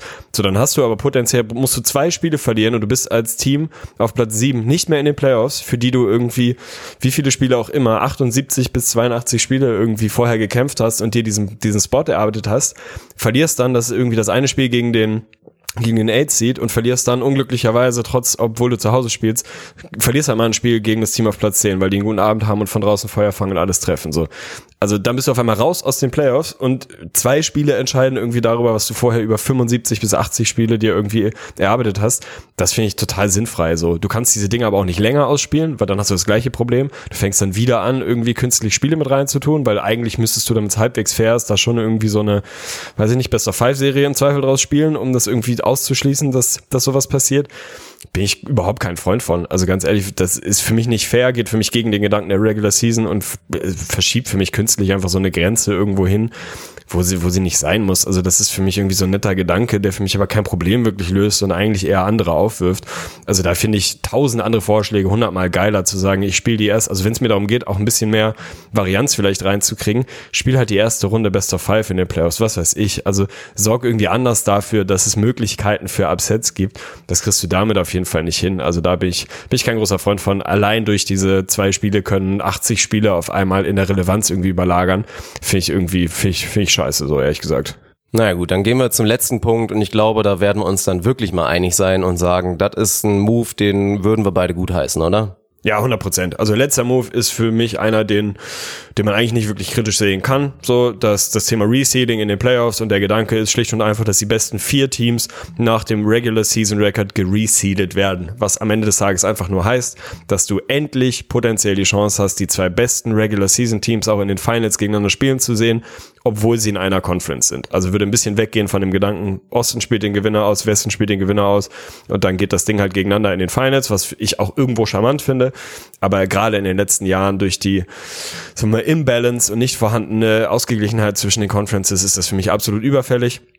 Es gibt tausend Beispiele, die man sich da raussuchen kann. Wie gerne hätten wir potenziell vielleicht die Warriors gegen die Spurs gesehen vor ein paar Jahren oder was auch immer für, für Matchups. Der schlicht und ergreifende Fakt, du kannst die beiden besten Teams der Liga potenziell in den Finals gegeneinander spielen sehen. Das kannst du aktuell nicht, wenn es blöd läuft. Ist für mich ein No-Brainer. Also für mich absolutes Ding, was man machen muss, was es in anderen Ligen auch schon gibt. In der WNBA, glaube ich, sogar noch extremer. Also ist für mich ein kompletter No-Brainer, den man machen muss, meiner Meinung nach kann man einfach kaum was gegen sagen. Und ich finde eigentlich auch fast ist wahrscheinlich erstmal genau das richtige Maß in Änderung, weil man könnte es dann auch komplett radikaler machen und sagen, okay, man, wie gesagt, Conference, also irgendwie schafft man da komplett ab oder reseedet da irgendwie ganz anders. Aber so dann zu sagen, man behält es erstmal traditionell weiter bei und sichert dann oder ändern, stellt auf jeden Fall irgendwie her die Bedingung, dass dann am Ende theoretisch die zwei besten Mannschaften gegeneinander spielen könnten. Im letzten Jahr wären es dann ja irgendwie Bucks gegen Raptors gewesen im Finale. Ob das dann die beiden besten Teams auch wirklich gewesen wären im Finale oder ob man sich nicht dann doch irgendwie theoretisch geärgert hätte, dass die Warriors dann irgendwie ein schweres Los haben. Weiß nicht, steht am Ende auf dem anderen Blatt, aber finde ich gut und ich, ich freue mich einfach drauf. Mal gucken, müssen wir dann auch erstmal abwarten, was dann die Jahre dann da wirklich mitbringen. Da wird es dann auch mal Matchups geben, wo man sagt, okay, wäre andersrum vielleicht dann doch wieder geiler gewesen, aber da gibt es eigentlich wenig gegen zu sagen, ja. Ja, könnte für mich halt auch einfach so der erste Schritt dahin sein, irgendwann komplett von den Conferences wegzugehen, was das Seeding angeht und einfach zu sagen, wir gehen 1 bis 16. Das bringt dann natürlich gerade Scheduling-mäßig und reisetechnisch nochmal andere Herausforderungen. Ja, dann musst du die Serien wieder runterschrauben Natürlich, auf Best of Five oder so am Anfang. Ey, ja. Da bin ich ja eh ein Fan von. Ne? Also für mich, äh, abseits dessen, was jetzt vorgeschlagen ist, wäre für mich ein geiler Weg, einfach zu sagen, 3, wir kommen 5, irgendwann 7, dahin, genau, wir 3, kommen 5, irgendwann 7, dahin, 7. genau das, wir kommen irgendwann dahin, dass wir sagen, wir seeden komplett nach Regular Season Record und gehen halt dahin, dass wir die erste Runde Best of Three spielen, dann Best of Five und dann Best of Seven, um auch dieses Upset-Potenzial ein bisschen zu erhöhen, einfach mhm. auch schwächeren Seeds eine Chance zu geben, tatsächlich mal eine Serie ja. zu gewinnen, so. Dann ist das für Müssen mich eine geile. Sache. Vielleicht wir dürfen nicht zu viel verraten, weil wir machen das dann irgendwann mal, dann gehen wir mal hier schön in unseren Call und nehmen halt nicht auf, sondern reden mal so ein, zwei Stunden darüber über unsere Ligareform. Und dann machen wir dann Oh in ja. einer Episode, stellen wir wirklich mal, ja, uns das genau so vor und auch wirklich hart ausgearbeitet, dass wir uns da auch Mühe geben und nicht hier wie jetzt immer sagen, ja, finden wir jetzt Kacke oder so, sondern wirklich genau unser Konzept, so wie wir das jetzt Adam Silver oder sonst wem vorstellen würden. Und das stellen wir euch dann mal in einer Episode vor. Das fände ich ziemlich geil. Finde ich gut, machen wir so. Wir bleiben gespannt, was mit diesen Vorschlägen passiert. So, die gehen jetzt, glaube ich, im April irgendwann mal in so eine Abstimmungsrunde. Sie brauchen, glaube ich, 23 Stimmen der 30 Teams dafür, damit das dann auch wirklich Richtung 2021, 22, was dann die 75. NBA-Saison wäre. Also irgendwie auch so ein ganz, ja, eine ganz charmante Zahl, an die man das so ein bisschen anklemmen kann und sagen kann, jetzt machen wir mal ein bisschen was anders. Irgendwo im April soll das dann, glaube ich, abgestimmt werden. Die Player Association muss dann noch ihren Senf dazugeben. Also da muss noch viel, äh, wird noch viel Wasser, die, wie sagt man, Wasser den Rhein runterfließen? Nee, keine Ahnung, Alter. Das ist, glaube ich, schon wieder völlig So. falsch. Wo Da kommt das denn her? Fall- warte, es gibt so ein Ding. Es gibt wirklich so ein Sprichwort. Ich muss das nachher nochmal googeln. Vielleicht gucke ich mal in unser Sprichwortbuch. Also da muss noch viel passieren, da wird viel diskutiert werden. Äh, da gibt es ganz verschiedene Interessensgruppen, die da für die einzelnen Vorschläge völlig unterschiedliche Emotionen dazu haben, weil sie gerade in einer Situation sind, dass sie davon profitieren würden oder eben auch nicht. Also bin ich sehr gespannt, ob das dann wirklich so durchgeht. Finde ich grundsätzlich erstmal den Gedanken zu sagen, wir fassen etwas an, ob ich die Vorschläge jetzt alle geil finde oder nicht, ist, glaube ich, durchgekommen, die meisten eher nicht so unbedingt. Aber grundsätzlich zu sagen, wir verstehen uns als progressive Liga, als Liga, die sieht, dass sie ein bisschen was machen muss, paar Themen adressieren muss und gehen da ran oder versuchen es zumindest, finde ich grundsätzlich gut. Ob die Richtung jetzt irgendwie der Weisheit letzter Schluss ist und einen wirklich weiterbringt, bleibt abzuwarten. Aber ich finde es erstmal gut zu sagen, ey, okay, wir haben, wir sehen da einen Bedarf wir müssen irgendwie an ein, zwei, drei Themen nochmal ran und wir machen mal einen ersten Schritt und gucken mal, wo es uns hinträgt. Also da bin ich eigentlich grundsätzlich ganz positiv. Das kriegen andere Ligen schlechter hin. Von daher bin ich gespannt, was da noch passiert in den nächsten Wochen und Monaten und schauen wir mal, wo er hin das dann so hinführt. Das ist eh so und das finde ich ist auch wirklich ein unterschätzter Punkt, weil es einfach zu schnell geht und wir machen es jetzt ja auch teilweise. Man guckt sich das immer an, liest sich das durch und denkt, ja, hier Schwachsinn, Schwachsinn, Schwachsinn, Bullshit, Kackvorschlag, aber im Prinzip geht dann dabei unter, dass Adam Silver für mich insgesamt bisher einfach einen guten Job macht und mir als NBA-Fan einfach ein sehr wohliges, warmes Gefühl gibt, dass der, glaube ich, die Liga auch in den nächsten 10, 20 Jahren, wie lange immer auch sein, sein Reign als Commissioner wirklich dann weiterlaufen wird, dass er die Liga in die richtige Richtung bringen wird. Und Veränderung ist auf jeden Fall gut, Veränderung ist benötigt und ich glaube eigentlich, ich sehe es nicht kommen, dass da hier Schiffbruch irgendwie uns, uns droht oder irgend sowas. Also vielleicht sind die ersten Vorschläge nicht immer perfekt, aber ich glaube im Großen und Ganzen und das wird ja eh auch nochmal, muss auch noch mal eine eigene Episode werden. Ich habe, also ich stelle mir die NBA in 15 Jahren sehr spezifisch vor und ich würde gern mal vorspulen können, um zu wissen, wie nah ich dran bin. Ja, definitiv. Da gibt's ja dann verschiedene Gedankengänge mit Franchises außerhalb der USA und was man sich da nicht so alles vorstellen kann. Ansonsten bin ich bei dir. Also ganz ehrlich, natürlich gibt's auch die Kritiker, die sagen, ey, warum fasst ihr überhaupt was an? Ist doch ein geiles Produkt. Wir müssen da doch gar nicht ran. Läuft doch. Ist mir auch ein bisschen zu einfach. Also nur weil es gerade vernünftig läuft und ob das so geil läuft, kann man ja auch nochmal hinterfragen. Aber selbst wenn das die Diagnose ist, heißt das ja nicht, dass man nicht trotzdem gucken kann, wie man es weiter verbessern kann. Also ganz ehrlich, so mach's halt ein kleines bisschen geiler, ist doch top. Also Veränderung ist gut, Veränderung ist positiv. Ich glaube, äh, Silver ist da jemand, der da schon Bock hat und irgendwie zeigt, dass er ein bisschen weiter denkt, als vielleicht manche andere das in den letzten Jahren und Jahrzehnten so gemacht haben. Von daher bin ich pro, bin ich dafür, ey. Ja, so sieht's aus und dann wollen wir jetzt noch mal ein paar Pakete schnüren, würde ich mal sagen, weil Es das ist droht dir Weihnachten, natürlich auch noch. Es ist schnüren, ja. Man kauft irgendwas, das wird zum Geschenk, letztendlich wird es zum Paket, das verteilst du und deswegen habe ich mir angeguckt, weil ich sie auch schon länger mal angeteasert habe. Ich meine, theoretisch ab dem, ich glaube 15.12. waren es, sind jetzt alle, nicht alle Spieler, aber viele Spieler jetzt auf jeden Fall wieder tradebar. Die Trade Deadline winkt uns schon wieder langsam von weitem und das wird auch wieder eine spektakuläre und heiße Zeit. Meistens passieren natürlich die großen Deals dann auch wirklich in Richtung Trade Line, also vor allen Dingen, dass jetzt irgendwie vor Weihnachten oder so groß was passiert. Das ist natürlich sehr, sehr selten, aber trotzdem gehen die Diskussionen jetzt langsam los und ich glaube, die ganze Maschine wird jetzt langsam wirklich warm. Also die ersten harten Gerüchte kursieren auch und ich glaube, es gibt schon so eine große vier, fünf von Namen, bei denen man natürlich echt sagt, ey, die werden zu 100% getradet und man muss jetzt nur noch gucken, in welche Richtung das geht. Und dann gibt's aber auch noch ein paar interessante Kandidaten, wo wir vielleicht jetzt so die Aufgabe hätten, einem Team oder einem Spieler vielleicht mal ein Geschenk zu machen und einfach mal zu sagen, wo es denn besser sein könnte, in welche Richtung es gehen könnte. Und da habe ich mir eine sehr lange Liste gemacht und dann müssen wir mal gucken, welche davon wir überhaupt nehmen können, was wir alles jetzt hier schaffen, einmal kurz durchzusprechen. Also wenn ich mir mein Blasenvolumen gerade so anhöre und ein bisschen auf die Zeit gucke, würde ich sagen, such dir die besten drei aus, denn wir haben ja auch noch ein bisschen was anderes hinten raus vor, so ein bisschen Off-Topic, den wir eventuell Oh, noch mal stimmt. mit reinwerfen. Also müssen wir, glaube ich, ein bisschen aufs Gas drücken. Wir haben jetzt sehr viel Zeit schon äh, Ja, da nicht komm, dann machen wir Schnelldurchgang. aufgewendet. Dann machen wir Machen zur Not einfach ein paar Tipps. Machen wir zur Not einfach mal ein paar Tipps. Finde ich gut. Finde ich eigentlich auch ganz gut. Endlich, Gerade so wieder so. Bold Prediction mäßig. Ich habe eigentlich auch schon wieder verkackt. Ich wollte in dieser Episode unsere Bold Predictions auflösen. Ne? Ja, besser ist vielleicht, dass das noch nicht passiert. Ja, machen, machen wir nächstes Mal. Alles gut. wegkommen. Schön vertrösten. Vertrösten, weiter geht's. Okay, wir fangen dann einfach mal direkt an. Und natürlich bei einem Kandidaten, wo inzwischen alle sicher sind. Und Shoutouts gehen natürlich auch nochmal raus an uns oder an, an mich, glaube ich, in dem Fall, der auch natürlich von Anfang an gepaunet hat. Ey, ihr könnt den Leuten glauben, was ihr wollt. Kevin Love wird zu 100% getradet. Und inzwischen gehen natürlich auch alle davon aus, er spielt in letzter Zeit, ja, also hier und da mal wieder ganz ansprechend ist, glaube ich, immer dieses richtige Maß aus. Die Leute sehen noch, was ich kann. Ich spiele jetzt aber auch nicht so gut, dass die Cavs jetzt irgendwie sich einbilden könnten. Ich bin jetzt hier der Franchise-Player über die nächsten Jahre und der Mann wird gehen. Das steht fest. Ich würde sagen, also ich habe mir drei Teams aufgeschrieben, die ich als die heißesten Kandidaten sehe. Und du kannst gerne noch eins dazu machen, aber ansonsten würde ich sagen, machen wir einfach wirklich Eier auf den Tisch und geben einen Tipp ab, wo Kevin Love letztendlich landen wird. Meine Teams sind nicht in irgendeiner Reihenfolge von Wahrscheinlichkeit, aber ich habe die Phoenix Suns mit reingenommen, ganz klar. Also Teams, die da irgendwie noch Bedarf haben auf der Big Man-Position. Ich meine, klar, die Andre Ayton kommt jetzt zurück und hoffentlich werden die Suns dann auch ordentlich mal den Ofen mal wieder anschmeißen können und wieder ins Rollen kommen. Gehe ich fest von aus. Dann natürlich lange Diskussion um die Portland Trailblazers. Wir hatten ja diesen viralen Clip von Hassan Whiteside, der dann irgendwie on-court mit Carmelo Anthony so ein bisschen, ja, die sich gegenseitig so ein bisschen hypen auf dem Court und Whiteside schreit rum, ja, Kevin Love reboundet nicht so und Kevin Love blockt auch keine Shots wie ich und schreit da auf dem Court rum, was ich eigentlich persönlich zum Beispiel wieder ganz geil finde. Also wie findest du das? Einmal kurz Statement dazu. Ich finde das maximal geil. Finde ich komplett Ja. in Ordnung. Also bin ich total dabei. Das ist gut, dann sind wir uns da glücklicherweise einig. Also jeder, der da irgendwie salzig wird und sagt und dann direkt irgendwie wieder anfängt, Whiteside zu beleidigen und zu sagen, ja, nee, stimmt aber gar nicht. Erstmal Love reboundet genauso wie du und dafür ist er dann irgendwie nicht nur so ein scheiß Alibi-Shotblocker. Nein, Mann, ist doch geil. Der Mann soll sein Feuer ruhig zeigen können auf dem Court. Finde ich absolut perfekt. Am Ende könnte es trotzdem gut sein, dass er getradet wird für Love. Das finde ich eigentlich trotzdem ganz charmant. Und ich habe auch noch so ein bisschen unterschätzt, habe ich die die San Antonio Spurs mit reingeschrieben, weil auch da finde ich wieder, aber das ist, glaube ich, auch so ein Klassiker, den ich einfach immer mache, weil ich mir denke, ja, wäre halt auch wieder ein geiler Fit.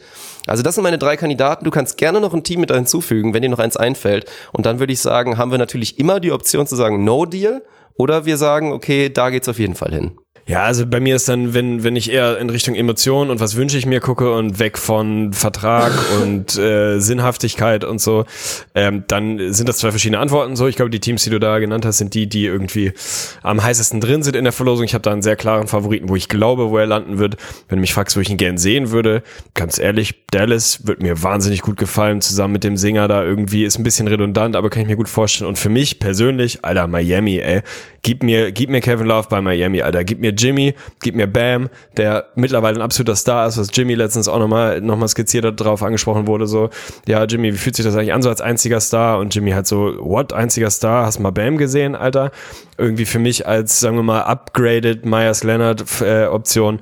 Kevin Love da mit drin in einem Playoff-Team, in einem klaren Playoff-Team, wird mir wahnsinnig gut gefallen und den Fit Ja, stelle ist ich mir krass, gut dass du das vor. sagst, ey.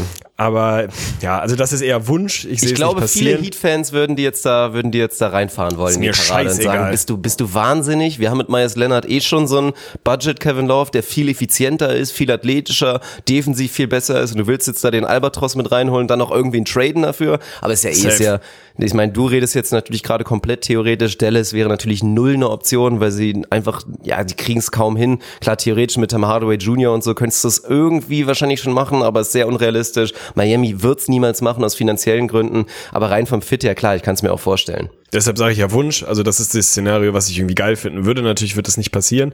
Da bin ich dann schon bei dir, was die drei wahrscheinlichsten Teams angeht und da, um das mal zu Papier zu bringen.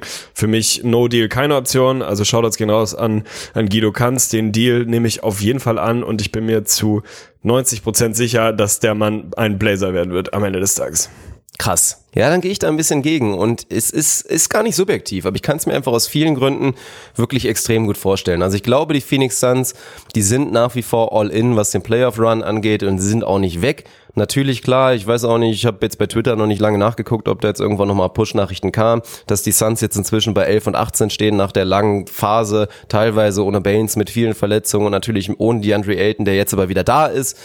Alles in Ordnung und das Gute ist ja, die gute Nachricht ist ja, dass die Western Conference von 7 bis 15 so schlecht ist, dass sie weiterhin in Reichweite sind und deswegen freue ich mich da auch drauf, aber ich gehe fest davon aus, dass sie noch irgendeinen Move machen werden. Und wenn es rein darum geht, Salary so ein bisschen, also schlechte Salary im Falle von Love oder so ein bisschen so einen überbezahlten Älteren zu fressen, dann wären die Suns da eigentlich ein prototypisches Team für. Und sie haben halt mit dem Vertrag von Tyler Johnson dann natürlich jemanden, den sie da super mit reinschmeißen können. Dann baust du noch, keine Ahnung. Also letztendlich schickst du kaum was rüber, vielleicht noch irgendwas, ein Draftpick oder so. Und dann könntest du den Love-Deal auf jeden Fall einfädeln. Und für mich würde es schon erschreckend viel Sinn machen. Also erstmal rein vom System der Suns fände ich es super. Dann hast du natürlich die Ricky Love Connection, die einfach komplett real ist. Also das Pick and Pop von, von Ricky und Kevin Love ist mal, boah, da würde mir natürlich wieder das Höschen aufgehen. Ich glaube, dass Love auch jetzt noch defensiv nicht so schlecht ist, dass es ein Desaster werden könnte.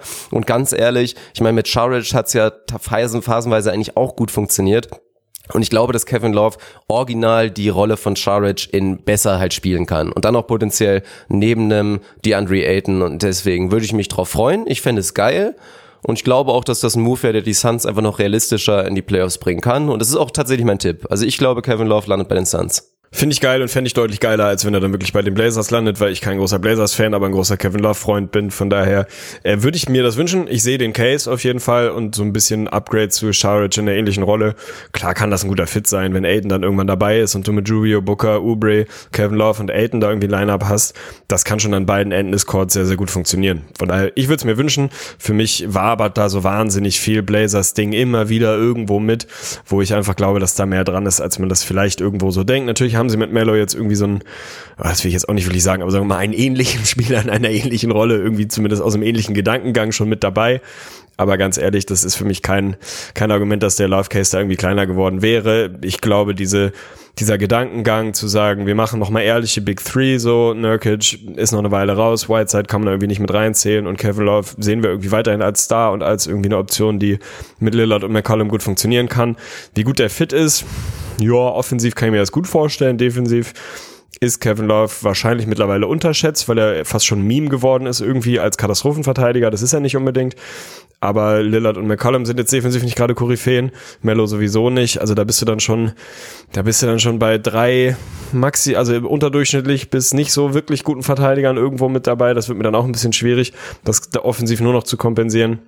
Fit bin ich mir unsicher, ob das wirklich optimal ist. Das würde ich mir bei den Suns besser vorstellen. Aber meine Odds sagen mir, also mein linker Schlepphoden, der äh, hat auf jeden Fall ein großes P auftätowiert. Also ich glaube, ja, ich bei den gespannt. Blazers werden wir ihn sehen. Was, was geil wäre, wäre halt wirklich, wenn der Doppelpack kommen würde. Weil auch Tristan Thompson ist ja auch ein Trade-Kandidat. Da ganz ehrlich habe ich mir überlegt, ja, wo soll der landen, der Typ? Aber ohne Scheiß Warum sollten die Blazers dann nicht einfach sagen, komm, machen nehmen wir den Doppelpack? Nimm wir haben eh, wenn überhaupt im Frontcourt ein großes Problem und sie könnten es theoretisch machen, dann schmeißt du neben Whiteside auch noch den, den auslaufenden 20 Millionen Vertrag von Kent Basemore mit rein, dann ist das von der Salary einfach komplett clean und dann hast du, ja, auf eine charmante Big Man Rotation auf einmal und hast einfach mit Tristan Thompson ja, einen soliden Spieler. Was, was willst du dazu sagen? Der macht ja bei den Cavs auch eine gute Rolle. Das ist ein kein überragender, aber ein relativ unterschätzt versatiler Verteidiger, der das einfach auch gerade gegen die großen Jungs noch relativ gut macht. Tristan Thompson ist jetzt schon auch noch einer, den du ruhig mal gegen so einen Embiid stellen kannst und der den auch so ein bisschen nervt. Das ist einfach eine Qualität.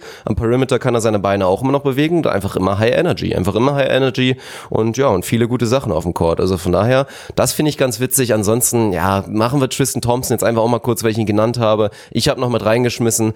Boston Celtics wäre theoretisch so eine Nummer würde eigentlich ganz gut passen, gerade aus diesem Grund, gerade im Osten gegen so dieses Embiid-Matchup oder einfach gar da gegen die Besten, einfach mal sagen zu können, Upgrade zu Thais in dem Sinne und natürlich mit dem Time Lord da zu sagen, der ist vielleicht noch nicht ganz so weit, das ist zwar die Zukunft, aber gerade da dann wirklich jemanden zu holen, der bewusst nur für die ein, zwei Jahre jetzt gekauft wird, wäre Thompson eigentlich ganz nett und deswegen Celtics habe ich raufgeschrieben, Netz theoretisch habe ich noch mal reingegangen, aber sehe ich persönlich nicht. Also sagen wir mal Celtics, Blazers Doppelpack oder No Deal bei Thompson.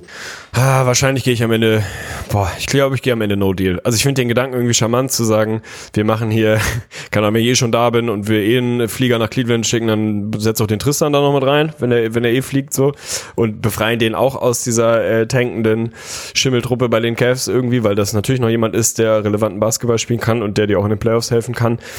Ich sehe tatsächlich den Bedarf bei den Teams nicht groß genug, das wirklich zu machen. Also natürlich wäre er irgendwie wahrscheinlich irgendwie ein Update auch nochmal zu Thais oder als zusätzliche Option, als ein bisschen anderes Skillset. Kann ich mir irgendwie vorstellen. Bei den Nets auch so ein bisschen, ja, für was sollen die das jetzt dieses Jahr machen? Irgendwie. Also keine Ahnung. Das sehe ich jetzt irgendwie auch nicht, dass die da irgendwie groß, groß nochmal so einen, in Anführungsstrichen, größeren Moves machen. Äh, die warten halt auf KD nächstes Jahr und gucken mal, wie weit sie ihr Team dieses Jahr so trägt den Blazers Case wirklich beide zusammen, das ist dann schon wirklich insgesamt ein sehr heftiger Move mit relativ viel Volumen so. Würde ihn von meiner Seite ganz gut tun, sehe ich nicht passieren. Ich sehe da wirklich den Kevin Love Move und glaube dann, dass es kein Team gibt, was bei Tristan irgendwie den Bedarf so hoch sieht und den Mehrwert so hoch, dass es da wirklich einen Move macht. Von daher, wenn es nach mir geht, sorry Guido, no deal bei Tristan. Bleibe ich auch dabei. Und dann kommen wir jetzt zu einem Kandidaten. Ja gut, da ist Deal or No Deal eine gute Frage, weil das ist wirklich die interessanteste Frage momentan auch in der Liga. Und das ist natürlich auch einer deiner Lieblinge, Andre Iguodala, der es klappt nicht in deine Top 10 Lieblingsspieler momentan geschafft hat. Aber im Nachhinein ärgerst du dich, glaube ich, auch ein kleines bisschen. Total. Total, absoluter ja. Snap. Maximal Und natürlich bei Iggy ist ja eigentlich die große Frage. Also, dass er nicht bei den Grizzlies die Saison beenden wird, hat ja natürlich auch noch nicht eine Sekunde gespielt, ist völlig klar. Er wird jetzt, vor allen Dingen auch demnächst natürlich, eigentlich zur Trade Deadline wird er irgendwie, oder dann halt danach, wenn es irgendwie nicht klappt, wird er auf jeden Fall das Team wechseln. Aber die Frage ist, als Trade oder auch nicht. Aber mir ist es wirklich auch scheißegal. Ich will jetzt nicht spekulieren. Man kann es natürlich als Argument nutzen, wenn man sagt, ich glaube, er wird landen da, weil Team X irgendwie den Grizzlies halt wirklich noch einen Pick geben kann und passendes Salary hat. Aber das ist halt das Stichwort. Passendes Salary muss da irgendwie auch noch zurückkommen, damit es funktioniert. Und Iggy ist ja irgendwie mit 17 irgendwas in den Büchern da gerade. Das wird halt eine Hürde sein. Also von daher mal gucken. Das erhöht natürlich die Chancen auch von den Teams, die halt nicht irgendwie Clippers, Lakers, Rockets oder so potenziell sind, was natürlich die heißen Kandidaten sind, aber bei mir steht hier Iggy und dann, ja, Ziel jeder Contender eigentlich. Und jetzt will ich wissen, was glaubst du, wo er landet? Das ist wieder zwei Antworten. Was glaube ich? Ich glaube tatsächlich Houston Rockets. Das wäre für mich so das, äh, was ich nicht so richtig schön fände, aber was ich mir sehr gut vorstellen kann, dass es wirklich am Ende, am Ende dahin geht, was ich mir wünsche. Ey, Utah Jazz, Alter. Ich will Iggy, ich will Iggy bei den Jazz sehen, so. Die haben auf jeden Fall auf dem Flügel noch Bedarf nach jemandem, der vielleicht auch ein bisschen stärkeren Body so mitbringen kann, als es dann Ingels kann, Bogdanovic kann. Ich bin Fan von Royce O'Neal so, aber die Jazz sind jetzt nicht super tief auf dem Flügel, gerade was gute Verteidiger angeht, gerade was gute Forward-Verteidiger angeht. Das ist was, über das wir immer schon gesprochen haben, so, wenn es dann hart auf hart kommt, dann hat der Westen insbesondere der Westen nun mal auch einen Arsch voll echt massiven Forward, sei es dann halt ein LeBron, sei es ein Kawhi oder ein Paul George oder wen auch immer du damit reinwerfen willst. Da haben sie nicht so richtig das Personal für gerade, um das wirklich zu verteidigen. Das kann Bojan Bogdanovic nicht, das kann auch ein Joe Ingles, trotz irgendwie mal Highlight-Phasen in der Defense gegen den Paul George und so auch nicht dauerhaft. Und das ist einfach, da ist Iggy ja Prototyp, so jemand, der da einfach drei bis vier perfekt verteidigen kann, immer noch, der auch in den letzten Jahren immer noch gezeigt hat, dass der Körper noch lange nicht so washed ist, wie man ihm das vielleicht unterstellt hat, der in den Playoffs wirklich immer noch einen komplett anderen Gang gefunden hat, der weiß, wie man gewinnt, der weiß, was es braucht. Ich würde ihn wahnsinnig gerne bei den Jazz sehen, fürchte aber, dass es dann vielleicht doch eher Richtung Houston nochmal vielleicht eine halbe Kategorie drüber, was so Contendership angeht, ist. Natürlich würde ich ihn wahnsinnig gerne bei Dallas sehen, so, aber das kann ich jetzt jedes Mal sagen bei jemandem, der, der irgendwie ein Contender oder ein Playoff-Team verstärken kann. Also Tipp Houston, Wunsch Utah. Gefällt mir gar nicht so gut die Antwort, muss ich sagen. Also ich verstehe den, den defensiven Punkt, aber an sich ist jetzt offensiv die Lösung bei den Jazz, wo ja eigentlich der größte Struggle ist, da jetzt auch groß zu sagen, klar, die Defense hat auch einen Schritt zurück gemacht, aber da jetzt zu sagen, wir schmeißen irgendwie einen Iggy mit rein in ein Teamkonstrukt, wo du eh irgendwie nach drei Jahren so ein bisschen suchen musst, ich weiß es nicht. Das kannst du natürlich bei vielen Teams auch sagen. Iggy passt letztendlich trotzdem irgendwie rein. Ja, meine Antwort ist klar, ich möchte ihn auf jeden Fall bei den Lakers sehen und ich kann mir auch gut vorstellen, also sollten, sollte es jetzt wirklich kein Team geben, also dieses assi schnipsende Team, was sagt, komm, wir, wir schnüren einen First Rounder und haben passende eine Salary dafür und es läuft wirklich rein auf Buyout aus, dann glaube ich, werden es die Lakers sein, weil Iggy da bestimmt Bock drauf hat, nochmal mit LeBron und auch vom Showtime-Faktor her und so. Helfen würde er sowieso ebenfalls, auch wenn es natürlich ähnliche Spacing-Probleme dann vielleicht geben würde wie bei den Jazz, aber fände ich einfach geil. Von daher ist der Wunschtipp bei mir, aber ich kann es mir auch einfach vorstellen, deswegen sage ich Lakers.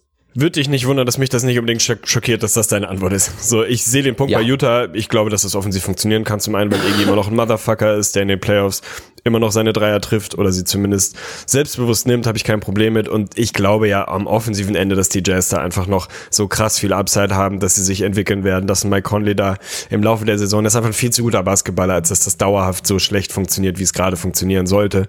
Und Iggy dann da offensiv jetzt auch nicht die tragende Rolle spielen muss. Ich glaube, dass die Jazz sich offensiv auch ohne ihn noch deutlich mehr finden werden und er dann gerade defensiv und als Präsenz und als Typ einfach einen wahnsinnigen Mehrwert mitbringen kann auf dem Flügel. Ich würde es mir wünschen, wie gesagt, ich sehe ihn auch eher bei den, bei den Rockets, vielleicht sogar bei den Lakers. Ist natürlich auch so eine, eine relativ naheliegende Antwort, ähm, dass das irgendwie auch nochmal ein Szenario sein kann, wenn es bei den Lakers weiter so gut läuft, dann ist das sicherlich irgendwie, sagen wir mal, äh, eine, eine Umgebung, in der Iggy auf jeden Fall ins Telefon gehen würde, wenn es denn mal klingelt. Also ja, da gehe ich, da gehe ich auch von aus. Utah ist auch nochmal ein Thema für sich. Ich meine, es geht ja inzwischen selbst so weit. Ich habe jetzt sogar schon Gerüchte gehört, Rudy Gobert Trade eventuell. Ach du Scheiße. Ja, ja. Also Kommt denn so natürlich wird, wird nicht passieren, aber es ist schon krass. Also für ein Team, was jetzt ja auch fünf in Folge gewonnen hat, sneaky einfach mal 18 und 11 steht. Also wirklich ganz komfortabel auch mal so Richtung Homecourt luschert und trotzdem irgendwie aktiv so viele Probleme hat, ist ja auch wieder eine Qualität an sich, muss man schon sagen. Aber ja, ich, also mein größter Kritikpunkt bei den Jazz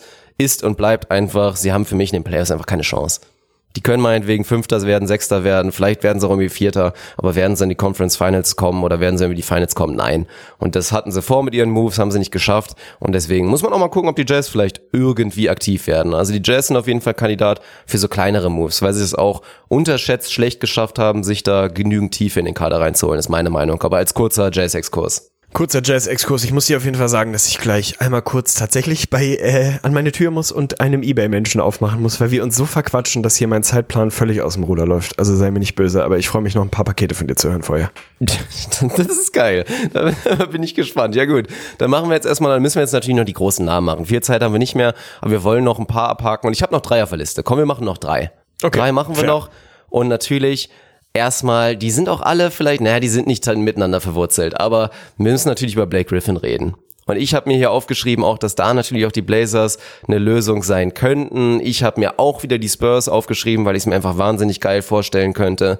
No Deal ist natürlich eine Option, vielleicht auch ein bisschen aus dem Grund, es gibt halt vielleicht auch aktuell kein Team, was Blake Griffin haben will. Der spielt auch in den letzten ja, Wochen katastrophal, würde ich mal fast sagen. Also sieht definitiv nicht aus wie der alte Blake Griffin. Ich weiß jetzt nicht, ob das auch vielleicht, da könnte man auch schon fast vorwerfen, das ist so ein bisschen taktisch, um den Pisten zu zeigen, ey, ich bin nicht euer Franchise-Player. So. Also wenn ihr jetzt bitte auf mich setzen wollt, das ist nicht die richtige Idee. Also dann solltet ihr vielleicht nochmal gucken. Aber klar, so rein vom Aktienmarkt vielleicht auch nicht der beste Zeitpunkt, Griffin zu traden. Ich weiß es nicht. Gehst du davon aus, dass die Pisten sagen, Augen zu und durch und wir reiten das Ding jetzt aus? Oder Ja. gibt's jemanden, der anbeißt? Ich gehe komplett davon aus, dass die Pistons das Ding so lange reiten, wie sie müssen. Also ich sehe den Markt einfach gerade nicht für Blake. Na klar kann man ihm unterstellen zu sagen, ich gebe mir jetzt auch nicht gerade die größte Mühe aktuell, sondern forciere das vielleicht auch so ein kleines bisschen. Sehe ich nicht wirklich. Ich sehe da tatsächlich nicht wirklich den Fit. Also da müsste ich schon sehr viel rumkonstruieren, wo ich mir das irgendwie gut vorstellen kann. Sehe ich tatsächlich nicht. Ich glaube, die Pistons werden da am Ende in den, weiß ich gar nicht, wie sauren Apfel beißen, aber da, da an Bord bleiben, sind auch so einfach keine Free Agency Destination nie gewesen. So, ich glaube, die nehmen, die nehmen dann Blake so mit und gucken, wie weit sie das führt, auch wenn das vielleicht nicht so weit ist, wie sie es gern gehabt hätten. Ich sehe den Markt ehrlich gesagt einfach nicht. Von daher gehe ich leider, muss ich sagen, ich bin nicht so ein großer Blake-Fan wie du. Ich bin kein großer Pistons-Fan, würde ihn trotzdem gerne irgendwo in einem relevanten Team sehen, das ich mir auch mal angucke, weil die Pistons gebe ich mir einfach selten. So, dementsprechend sehe ich kaum noch Blake-Basketball, abseits von so ein paar Highlights. Würde ich mir anders wünschen, aber sehe ich nicht kommen, von daher gehe ich No Deal. Ja, dann ziehe ich jetzt meine Spurs-Karte. Ich ziehe jetzt meine Spurs-Karte und sag dir einfach wirklich mal eins und ich finde es auch wirklich charmant. Kannst du dir ein Spurs-Team und ich, ich finde es natürlich weniger charmant, weil ich trade tatsächlich ungerne DeMar DeRozan. Aber erstmal hält es natürlich so ein bisschen auch Backstory. DeMar DeRozan kehrt wieder zu Dwayne Casey zurück. Die Pistons kriegen ihren High-Volume-Scorer da irgendwie mit dazu. Die Pistons spielen eh ganz komischen Basketball. Das wird schon irgendwie laufen. Und dann kriegt natürlich Pop mehr nochmal so einen richtig geilen Systemspieler, der da vielleicht auch nochmal ein bisschen mehr Pace reinbringen kann. Du hast so ein bisschen die Twin Towers, zwei Big Men, die auch miteinander harmonieren könnten und müssten eigentlich. Und daneben haben dann die Spurs wirklich komplett die Option, linelos, drei Guard Lineup, am besten mit drei Point Guards oder einfach nur drei verrückten Jungs, die irgendwie Dreier schießen. Stell Paddy Mills, Derek White und dann meinetwegen Murray oder noch wen oder Bryn Forbes dann einfach, stell die alle nebeneinander daneben, neben Blake und LaMarcus Aldridge und guck, was passiert. Und im Zweifel würde es besser sein als das, was gerade, was gerade so ist. Dann kriegst du als Spurs natürlich auch nochmal neues Franchise-Gesicht. Also unterschätzt darf man ja einfach, muss man ja einfach so sagen. Ich meine, auch wenn DeMar DeRozan vielleicht in den letzten zwei Jahren ja, aufgrund der Verletzung, ja, weiß nicht, war ja der bessere, schwer zu sagen, aber Blake bringt zumindest nochmal ein bisschen Excitement mit und ist einfach nochmal ein anderes Gesicht, als es jetzt ein DeRozan wäre. Also dieser Trade würde beidseitig meiner Meinung nach Sinn machen und weil ich schon irgendwie da gerne Veränderung sehen würde, logge ich das jetzt ein. Blake Griffin zu den Spurs. Finde ich emotional geil. Mein Segen hast du. Ich sehe es nicht passieren, aber natürlich irgendwie eine Option, die, die interessant sein kann für die Spurs. Und ein bisschen was tun müssen sie ja. Also sie haben jetzt irgendwie im Rahmen ihres bisherigen Rosters immer umgebaut und irgendwie neue Lineups versucht und dann groß gegangen und wieder klein gegangen und wieder groß gegangen. So richtig nachhaltig funktioniert hat's alles nicht. Trotzdem sind sie gerade nicht weit weg von den Playoffs, weil sich die anderen Teams da jetzt auch nicht gerade total aufdrängen. Also Record sieht nicht gut aus. Ich glaube, die Spurs haben auf jeden Fall Handlungsbedarf und ich kann es mir vorstellen, einfach sozusagen, wir gehen zwei Big Bodies und den Rest machen wir so ein bisschen bisschen Carlisle-mäßig, einfach mit, mit so Three-Guard-Lineups und lassen irgendwie, lassen die Jungs da mal von alleine und gucken, was passiert. Emotional bin ich komplett dafür. Mit einloggen kann ich es nicht. Ich glaube, ich bleibe bei No Deal, du gehst bei Spurs und ich hoffe, dass du recht hast. Das ist doch gut und weil ich gerade auf mein Handy gucke und eine Nachricht von Arne Tegen sehe, dass er mir schreibt, er pisst sich gleich ein. Gleich Warum ein. sagst du nicht einfach was, Alter? Man hört es vor allen Dingen auch. Man hört es in deiner Stimme, dass du Harndrang hast. Geh jetzt bitte einfach pissen. Das finde ich spektakulär. Schade, dass es Wetten das nicht mehr gibt. Also Harndrang-Level an der Stimme irgendwie analysiert. Finde ich gut. Aber ja, ich werde wahrscheinlich ein bisschen abgehackter und schneller, weil ich mir wirklich gleich einpisse. Also gib Ja, mir dann mach doch einfach. bitte. Ich bin glaube es nicht, ey. Oh, krass. Das war gut. Top, freut mich. Gut, dann machen wir jetzt letzten Kandidaten und jetzt, ich hätte theoretisch echt noch viel interessante, aber heben wir uns dann auf. Wir haben ja noch viel Zeit und viel Trade, Line- Trade Deadline Talk wird ja natürlich noch folgen. Aber ich möchte nicht einmal wissen, Event Tenay, sondern Millet Tenay. Millet Tenay. Inzwischen hat sich ja, und da finde ich auch geil, dass wir da so lange auf diesem Train einfach mit drauf waren und inzwischen höre ich es auch in allen Podcasts und überall, dass sich jetzt natürlich alle einig sind, DeMarcus Sabonis ist der Bessere und Miles Turner ist der, der getradet wird. Wir haben es schon seit Ewigkeiten gepredigt, endlich haben wir mal recht gehabt bei irgendeiner Sache und jetzt suchen wir, glaube ich, ein neues Zuhause für Millet Tenay und die, oder No Deal ist natürlich nach wie vor eine Option. Ah, No Deal sehe ich nicht. Also ich glaube schon, dass sie da mittlerweile mehr oder weniger kollektiv so weit sind, dass sie da mehr Wert bei Domantas Sabonis sehen und schon die Redundanz auf der Position sehen. Also wir haben da schon mal drüber gesprochen. Ich finde den Fit tatsächlich besser, als er vielleicht eigentlich aussieht und nicht ganz so wahnsinnig problematisch. Natürlich ist er trotzdem irgendwie nicht optimal. Also so, da gibt es einfach bessere Möglichkeiten, glaube ich, wie man beide Jungs maximieren kann. Wie du mehr aus einem Sabonis noch mehr holen kannst, als er eh schon zeigt. Und wie du auch aus einem Turner noch mehr rausholen kannst, der da im Moment so ein bisschen, ich will nicht sagen unglücklich, aber sagen wir mal, auch fast schon wieder unter Wert verkauft wird. So, ich finde Sabonis besser, ich bin aber auch ein Riesenfan. Ich bin aber trotzdem auch immer noch ein Fan vom Skillset von Miles Turner. So einfach ein guter Shotblocker, guter Rim Protector, der vorne Range hat, der natürlich seine Schwächen hat, so, aber der einfach ein ziemlich einzigartiges Skillset mitbringt, was ich glaube, was man in einem anderen Konstrukt besser nutzen kann. Ich bin sehr gespannt, wie du da mir wieder reinwerfen willst. Also ob du da eher, eher so, äh, sagen wir mal, in den, in den Westen rüber guckst oder ob du ihn im Osten siehst. Also hau mal raus deine drei Vorschläge, dann bin ich gespannt. Ja, ich habe mir ein paar aufgeschrieben und natürlich stehen hier viele Sachen drin. Also auch da hättest du wieder sagen können, irgendwie Spurs, aber Spurs, mein Deal ist ja da schon weg. Celtics wäre natürlich ebenfalls top. Bloß dann ist die Frage, was sind die Celtics bereit abzugeben? Also für Turner, klar, du willst eigentlich auch so jemand wie Hayward nicht anpacken. Du willst keinen deiner beiden Jungs anpacken, also deiner beiden Top-Jungs, Brown oder natürlich Tatum. Du müsstest dann eigentlich schon Smart anpacken in irgendeiner Kombination. Ob sie das wollen, ist die Frage. Ich fand theoretisch auch wirklich ganz charmant die Pelicans. Also so ein Miles Turner bei den Pelicans, so auch als Fit irgendwie, als mobilen Center und trotzdem einfach auch als wirklich sehr guten Rim Protector. Neben Zion vielleicht auch noch mal ein bisschen so, der aber auch noch den, den Court spacen kann. Fand ich eigentlich auch gar nicht so uncharmant. Deswegen überlegt. Und ich habe auch noch ein, eine Sache so mit, mit, mit mal so überlegt und das wäre vielleicht ein kleiner Flip gewesen. Miles Turner gegen Aaron Gordon. Um Das einfach beiden. Teams mal ein bisschen frischen Wind zu bekommen. Also ich finde, am meisten profitieren würden wahrscheinlich die Pacers. Ich stelle mir gerade in der Offense der Pacers auch so einen Aaron Gordon dann neben einem Sabonis. Stelle ich mir geil vor, stelle ich mir gut vor. Bringt eine andere Art und Defense. Die Frage ist natürlich auch wirklich, ja, ein bisschen Turner vermissen, klar, aber Ich muss kurz, ich muss dich unterbrechen. Ich muss wirklich meine Ebay-Pflichten erfüllen. Ich muss kurz Ja, zur Tür, mein. Lieber. Ich antworte dir gleich. War so ein richtig ehrliches Hamburger Gespräch, war, was ich da so ein bisschen im Hintergrund gehört habe. Zu 100 Prozent. So wirklich so, moin, moin, brauchst du noch? Nee, du? Ja, danke, ciao. also wirklich so ein komplettes... Oh, schöne Weihnachten noch, ne? Ja, ja, ja, die auch, ne? Jo, ciao, komm, ich komme hier von der, von der Ecke weg. Ist nicht weit, ich gehe zu Fuß. also wirklich, dafür liebe ich diese norddeutschen Schnauzen. Ansonsten zu dem Inhalt, was du eben gerade gesagt hast. Äh, Orlando kann ich mir vorstellen, finde ich gut. Also eigentlich natürlich so emotional Miles Turner. Pelicans, ja, sehe ich irgendwie sportlich. Jetzt in so ein klares Non-Playoff-Team, kurzfristig zumindest, gefällt mir nicht. Also so will ich nicht sehen. Da gefällt er mir dann jetzt bei den, bei den Pacers noch besser. Also dann lieber No-Deal. Den, äh, den Gordon-Move finde ich irgendwie ganz charmant. So, also ich kann mir gerade Gordon bei den Pacers auch gut vorstellen die dann vielleicht, ohne das falsch verstanden äh, zu wissen, wissen zu wollen, keine Ahnung, so eine Mini-Big Three, also sagen wir mal so, diese, sagen wir mal, das Trio Brockton, äh, Gordon, Sabonis kann ich mir schon gut vorstellen. So, da hast du irgendwie Guard, Wing, Big, irgendwie in schöner Qualität, die einen guten Fit zusammen haben, das wird mir irgendwie gefallen. Von daher von der Seite pro und ich glaube, wenn man in Richtung Orlando guckt, die müssen halt so langsam aber sicher auch mal irgendwie ein bisschen was tun, ne? Also so, jetzt in den letzten, in den letzten Spielen sieht's wieder besser aus. Jetzt haben sie drei in Folge verloren, aber haben sich da trotzdem irgendwie hinten ran an die Playoffs zumindest gekämpft, sind da irgendwie gerade Achter. Aber ich glaube schon, dass da Handlungsbedarf gesehen wird. Und dann zu sagen, wir pairen vielleicht unseren Wutsch irgendwie mit einem Miles Turner und geben noch mehr Verantwortung an einen äh, Von Fournier irgendwie, der einfach ein guter Typ ist und gucken vielleicht nochmal links, rechts, dass wir anders was maximieren können und feature noch mehr Isaac und was weiß ich. Den finde ich ganz charmant. Ich finde ihn nicht so super, super, äh, sagen wir mal, wahrscheinlich. Also da glaube ich dann eher fast an No Deal. Aber allein weil ich es will, sage ich, machen wir so. Es gibt den Aaron Gordon mal als Turner Flip und wir sehen ein neues Gesicht bei den Magic und bei den Pacers. Finde ich gut. Ja, finde ich schön. Ich glaube, das ist auch so ein Ding. Ich No Deal würde ich auch nicht nehmen, aber irgendwie halt Deal. Nur ich weiß halt gerade echt nicht so richtig was. Also da könnte auch irgendwas Verrücktes passieren, was wirklich alle überrascht am Ende des Tages. Das, das, ich habe da keinen kompletten Read auf jeden Fall drauf, aber bei den Magic hundertprozentig. Also ein Milet, Tournee und Jonathan Isaac irgendwie Frontcourt dann in dem Sinne, wobei ich Isaac weiter auf der 3 sehe und auch keine weiteren Diskussionen dazu lassen möchte.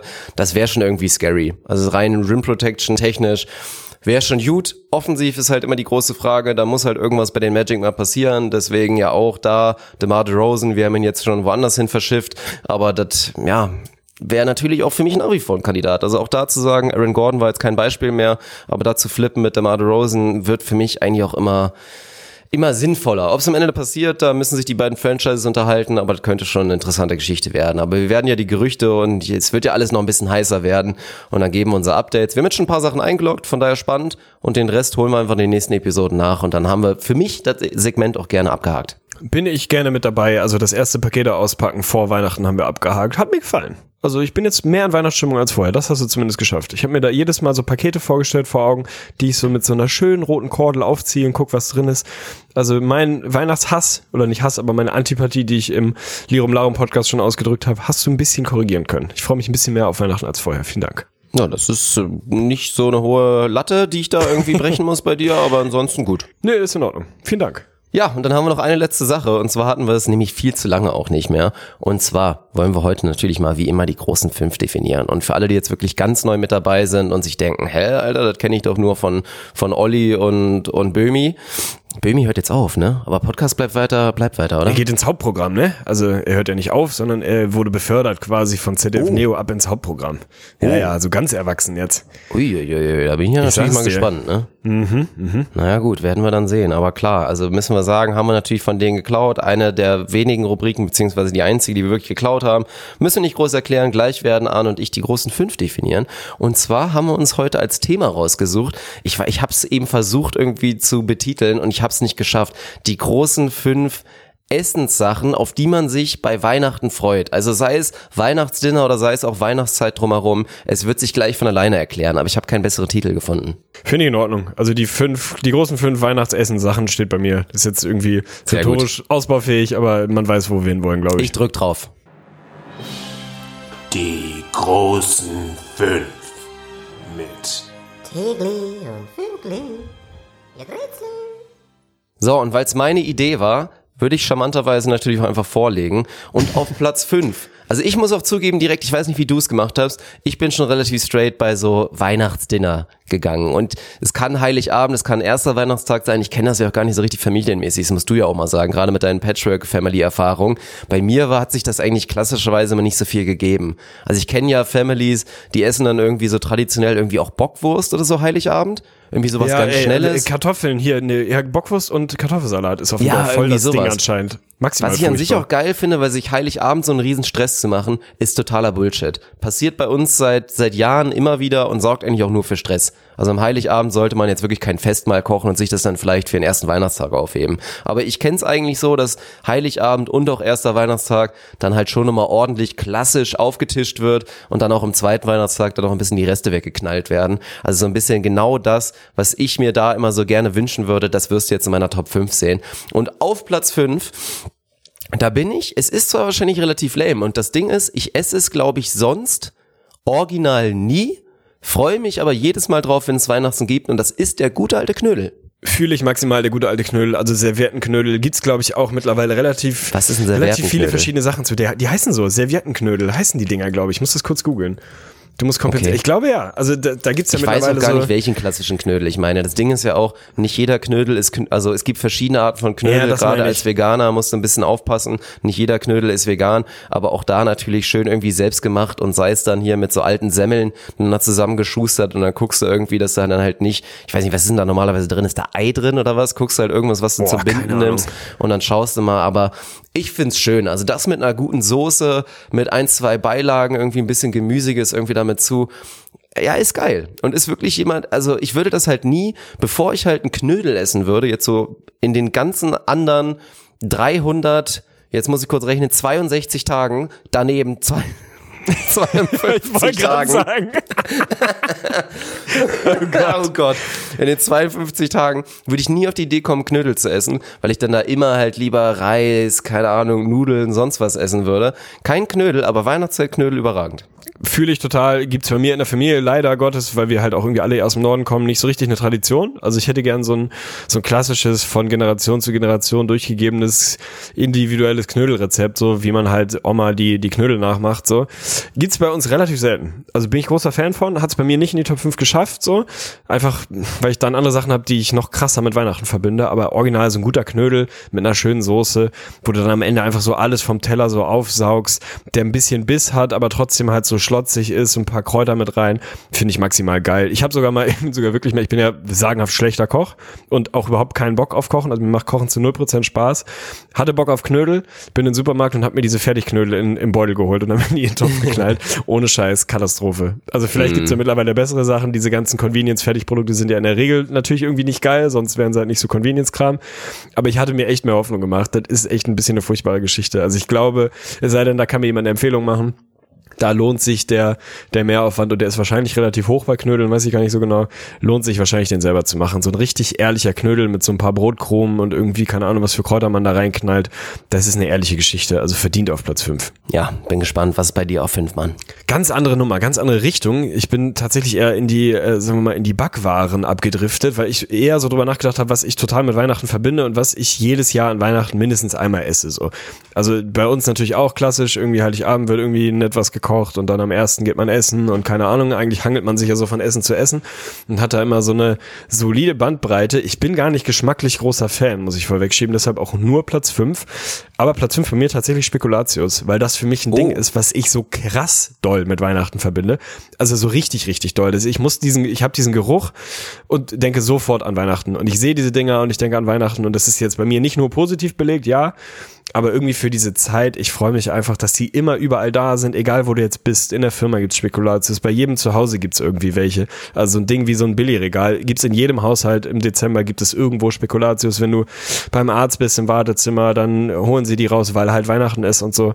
Also bin ich echt Fan. Ich bin Fan von Spekulatius. Geschmacklich echt nicht spannend. Halt so eine trockene, weiß ich nicht, mit diversen Kräutern vollgeknallte Mürbeteig-Aktion so.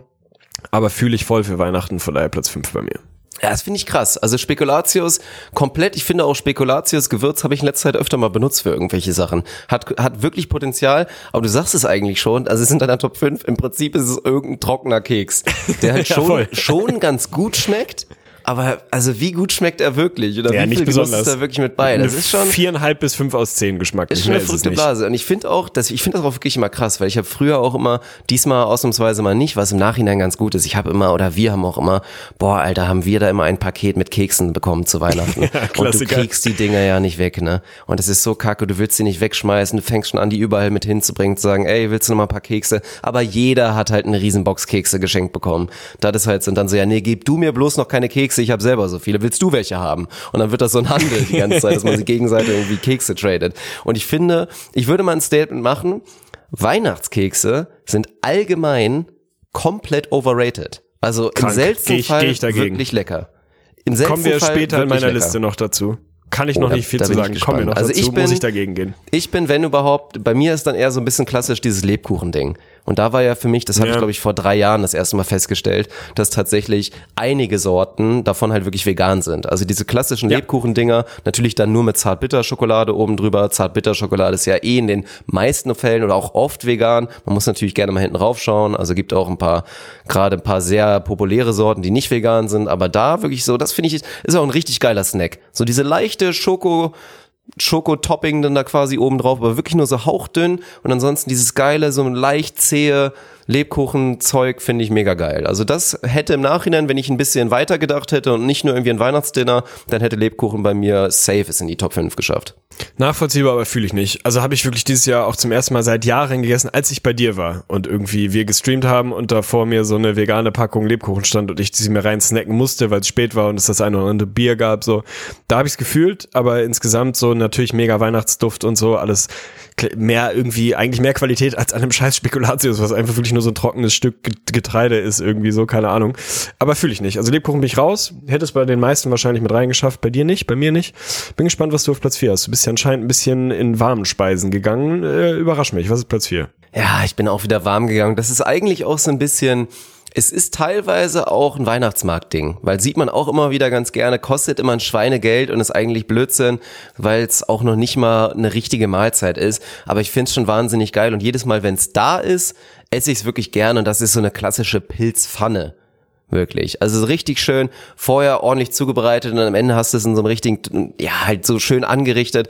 Einfach mit mehreren Pilzen auch mal ganz gerne. Also ich bin ja eigentlich ein reiner, mir reichen Champignons komplett aus. Und die schön angebraten irgendwie. Dann entweder mit so einer kleinen weißen Soße oder so gibt's natürlich auch alles in vegan. Du hältst ein bisschen klassischer, einfach Knoblauch, Zwiebel und so weiter, gut gewürzt. Ist einfach eine richtig herrliche Sache. Und wenn du da aus dem Vollen schöpfen kannst und du nimmst dir halt auch nicht nur mal so zwei, drei Pilze, sondern du langst da wirklich komplett zu und machst dir den halben Teller da mit Pilzen voll, ist für mich eine komplett herrliche Sache. Also es wird jetzt wieder viele geben, Pilze polarisieren halt krass. Manche sagen, ich hasse sie komplett, manche sagen, ich liebe sie. Also so in diesem Szenario, Champignons finde ich eh super Sache, finde ich komplett geil. Also zum guten Weihnachtsdinner darf für mich die gute alte Pilzschale nicht fehlen. Finde ich krass, weil wäre bei mir in den Flop 5 Weihnachtsgerichten wahrscheinlich sehr weit oben. Ich finde Pilze maximal furchtbar. Leider finde Pilze eigentlich geil, so als Lebensmittel an sich. Irgendwie total nice. Ich finde es geschmacklich furchtbar und das ist so ein Ding, das zieht sich seit meiner Kindheit. Das also ist das krass, ist wirklich ja. so ein kulinarisches Trauma, was ich habe, weil ich früher irgendwie Pilze essen musste. Irgendwie, also was heißt musste, es war jetzt bei uns nicht so richtig krass, was auf dem Tisch steht, muss gegessen werden, aber schon so, probier's halt mal so. Und das hat mich wirklich traumatisiert, weil das halt damals aber auch noch so, was heißt damals, aber es waren halt einfach so normale, glibberige Pilze, die irgendwie jetzt nicht besonders gut Bestimmt zubereitet außer, waren. aus dem Glas. Nee, das nicht zum Glück, aber halt keinen Biss hatten und einfach so labberig in so einer Soße drin rumhingen und das war für mich konsistenzseitig echt schwer auszuhalten so. Und das hat sich dann locker 15 Jahre gehalten, dass ich keine Kekse essen, äh, keine Pilze essen konnte und auch den Geruch nicht ertragen konnte. Selbst nur von einer Soße oder so einer Rahmsoße oder so konnte ich alles nicht. Jetzt habe ich letztens mal wieder angefangen, mal Pilze zu essen, wenn sie denn wirklich irgendwie frisch, einfach nur geschnitten, bisschen Öl, bisschen Knoblauch, nur ein bisschen durch die Pfanne gezogen und auch Biss haben, eigentlich ein geiles Lebensmittel, so. Schafft für mich trotzdem niemals in die Richtung Top 5. Meinst du, du wirst später mal so ein Typ, der Pilze sammeln geht, so? Also der sich wirklich so ein kleines Körbchen nimmt und dann Würde irgendwie durch den Wald machen. stolpert? Geil. Also ich hätte erstmal einen Rucksack dabei und ein Körbchen, weil IGVS-Event. hinten drin wäre ein Bier. Weil ich würde gerne so durch den Wald sammeln oder halt mit so einer, nee, mit so einer Thermoskanne. Ja. Thermos, große Thermoskanne, Glühwein. da Glühwein drin. Weißen Und dann Glühwein. irgendwie, ja, und dann irgendwie halt auch so geil. Entweder es ist eine Aktivität, die kannst du mit dem besten Kumpel machen, die kannst du auch vielleicht mit ein, zwei mehreren Dudes machen, erzählst nebenbei noch ein bisschen Bullshit. Oder du gehst irgendwie mit der, mit der Ollen dann da durch den Wald und machst so ein bisschen auf romantisch. Und dann ein paar Pilze sammeln ohne Scheiß. Finde ich cool. Ich find's eh schön. Ich würde auch eh gerne nochmal wieder mehr mich mit der Natur connecten und auch mehr Ahnung haben. Also ich fänd's auch schön, halt dann wirklich mal zu wissen, welchen Pilz kann ich essen, welcher ist pflückbar. Ich glaube, das ist rein vom Genussfaktor her. Also ich glaube, es ist so ein archaisches Gefühl. Wie immer. Oder wenn auch einer, kann mir keiner erzählen, wenn du irgendwo hier aus dem Dorfteich da so ein, so ein Ding rausholst, so ein Karpfen, dass der schmeckt. Aber dann hast du halt deinen eigenen Karpfen auf den Grill gehauen oder so, dass das vernünftig ist. Und ich glaube, so wäre das dann wahrscheinlich auch bei den Pilzen, die du da irgendwo im Wald sammelst. Die wenigsten werden wahrscheinlich richtig gut schmecken. Aber ich find's geil und will's auf jeden Fall machen, ja.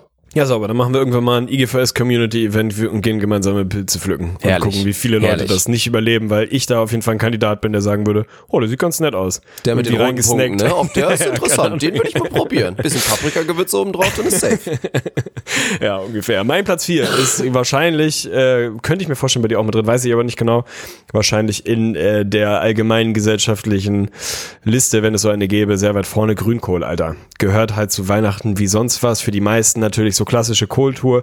Ich weiß gar nicht, wann die immer so stattfinden. Also gerade hier im Norden, so rund um Bremen und so, ist das ja voll die Tradition, dass man sich da irgendwie übers Land zieht. Ich weiß gar nicht, was man da macht. Ich glaube, man nimmt einen Bollerwagen, schüttet sich richtig einen ein und geht dann irgendwo Grünkohl und Pinkel oder Bregenwurst oder wie das alles heißt essen.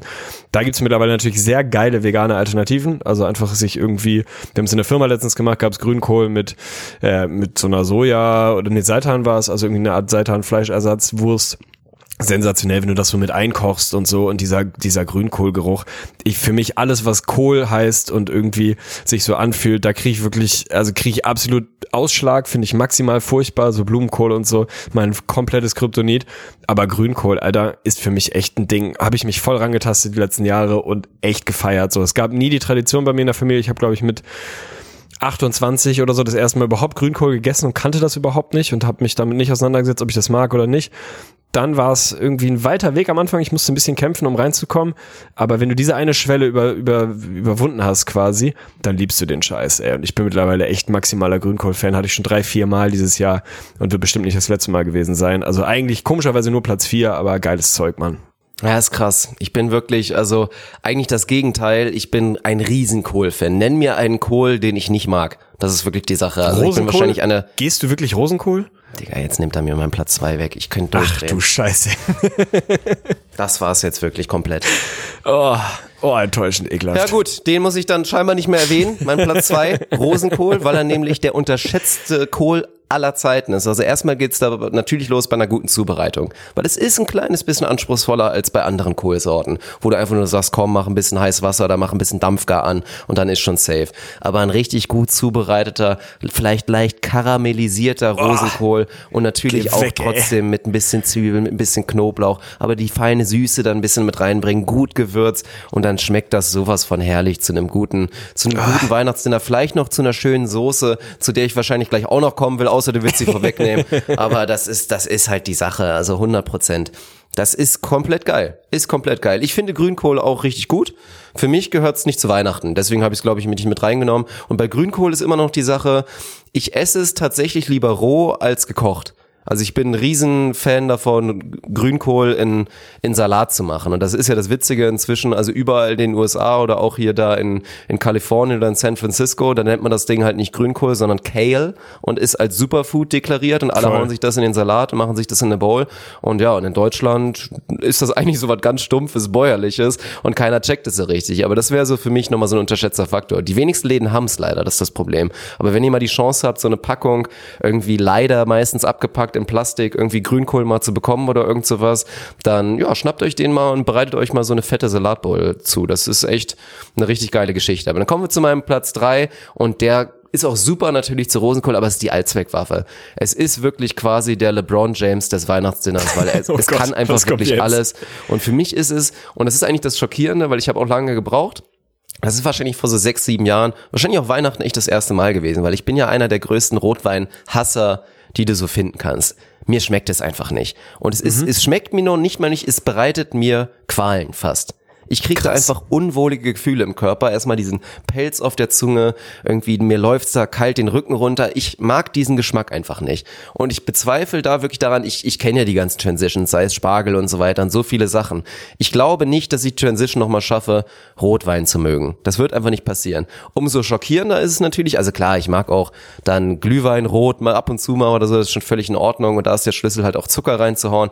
Aber auf Platz drei ist dann tatsächlich die Allzweckwaffe eines jeden Weihnachtsdinners und das ist die Rotweinsoße. Die wirklich richtig gute Rotweinsoße, so wie Mama sie zubereitet. Da ist dann immer schön natürlich, ja gut, mit ein bisschen Puderzucker alles auch schön karamellisiert und dann kommt da vielleicht ein kleines bisschen Orangensaft irgendwie ein bisschen mit rein oder auch ein bisschen Zimt und so eine Rotweinsoße wirklich gut gewürzt, Alter, da könnte ich wirklich alles reintunken. Da kommt dann der Knödel rein, das wird dann noch mit dem Rosenkohl ein bisschen gepaart. Ich bin kurz davor, mein, mein Dödel da rein zu tun und gucken, ob ich rankomme und abzulecken. Wirklich. Das schmeckt so gut, Mann. Das ist, oder ich leg einfach meine ganze Hand rein und fange an abzulecken, wenn ich irgendwie schon so ein bisschen satt bin. Ich, also ich könnte mich da wirklich dieses, ich könnte mich da reinlegen, das ist bei Weihnachten bei mir und der guten alten Rotweinsoße, so wie ich sie jetzt dann auch, habe ich jetzt auch schon ein paar Mal gemacht, sie selber zubereiten werde für unser Weihnachten hier.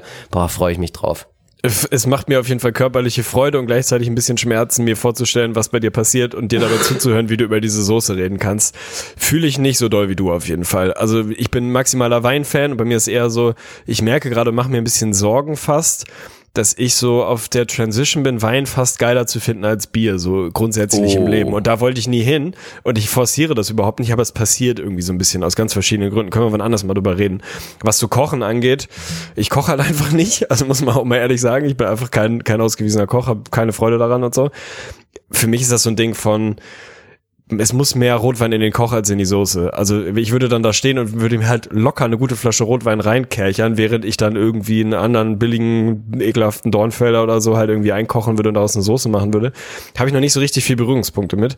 Aber natürlich der Geschmack, wenn dieser Rotwein durchkommt, aber dieser bissige Alkoholgeruch halt schon ausgekocht ist, ist natürlich mega geil, ob das jetzt eine Bollo ist oder halt irgendwie so ein richtig klassisch bisschen herbere Rotweinsoße.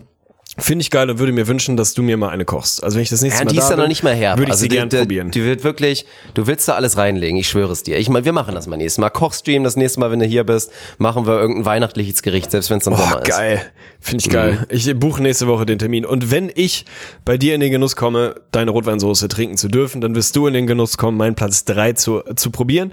Denn du hast dich da vorhin schon geäußert und ich kann das hundertprozentig verstehen. Dieses, dieses, sagen wir mal, sehr staatstragende Kekse backen und jeder fängt auf einmal an zu backen und jeder macht 17 verschiedene Sachen und packt es in kleine Tüten und schickt das quer durch die Republik, damit dann irgendwie völlig ausgetrocknete Kekse überall rumstehen und weiter verschenkt werden und irgendwie ist ja so eine Tradition, die richtig viele Leute machen. Dann trifft man sich halt irgendwie zum, zum Kekse backen oder zum Plätzchen backen. Ist überhaupt nicht meins, habe ich einmal gemacht, macht mir überhaupt keinen Spaß so aber äh, soll man machen. Also wem es gefällt, so ist ja in Ordnung. Und diese Geste, ich habe Kekse gebacken und verschenkt die irgendwie im Freundeskreis, fühle ich. Also kann kann auch jeder machen, wie er lustig ist. Ist irgendwie nicht meine Welt. Aber ganz ehrlich, ich mache die Kokosmakronen, vegane Kokosmakronen natürlich, und du wirst sie feiern. Mein Platz drei auf jeden Fall Kokosmakronen waren immer für mich so die unter den großen drei Keksen, die in jeder Mischung dabei sind. Ne? Du hast dann irgendwie so Vanillekipferl, macht irgendwie jeder. Da machst du Kokosmakronen und keine Ahnung, dann machen die anderen noch irgendeinen Marzipan-Kram, finde ich furchtbar, ist auch nicht meins oder so.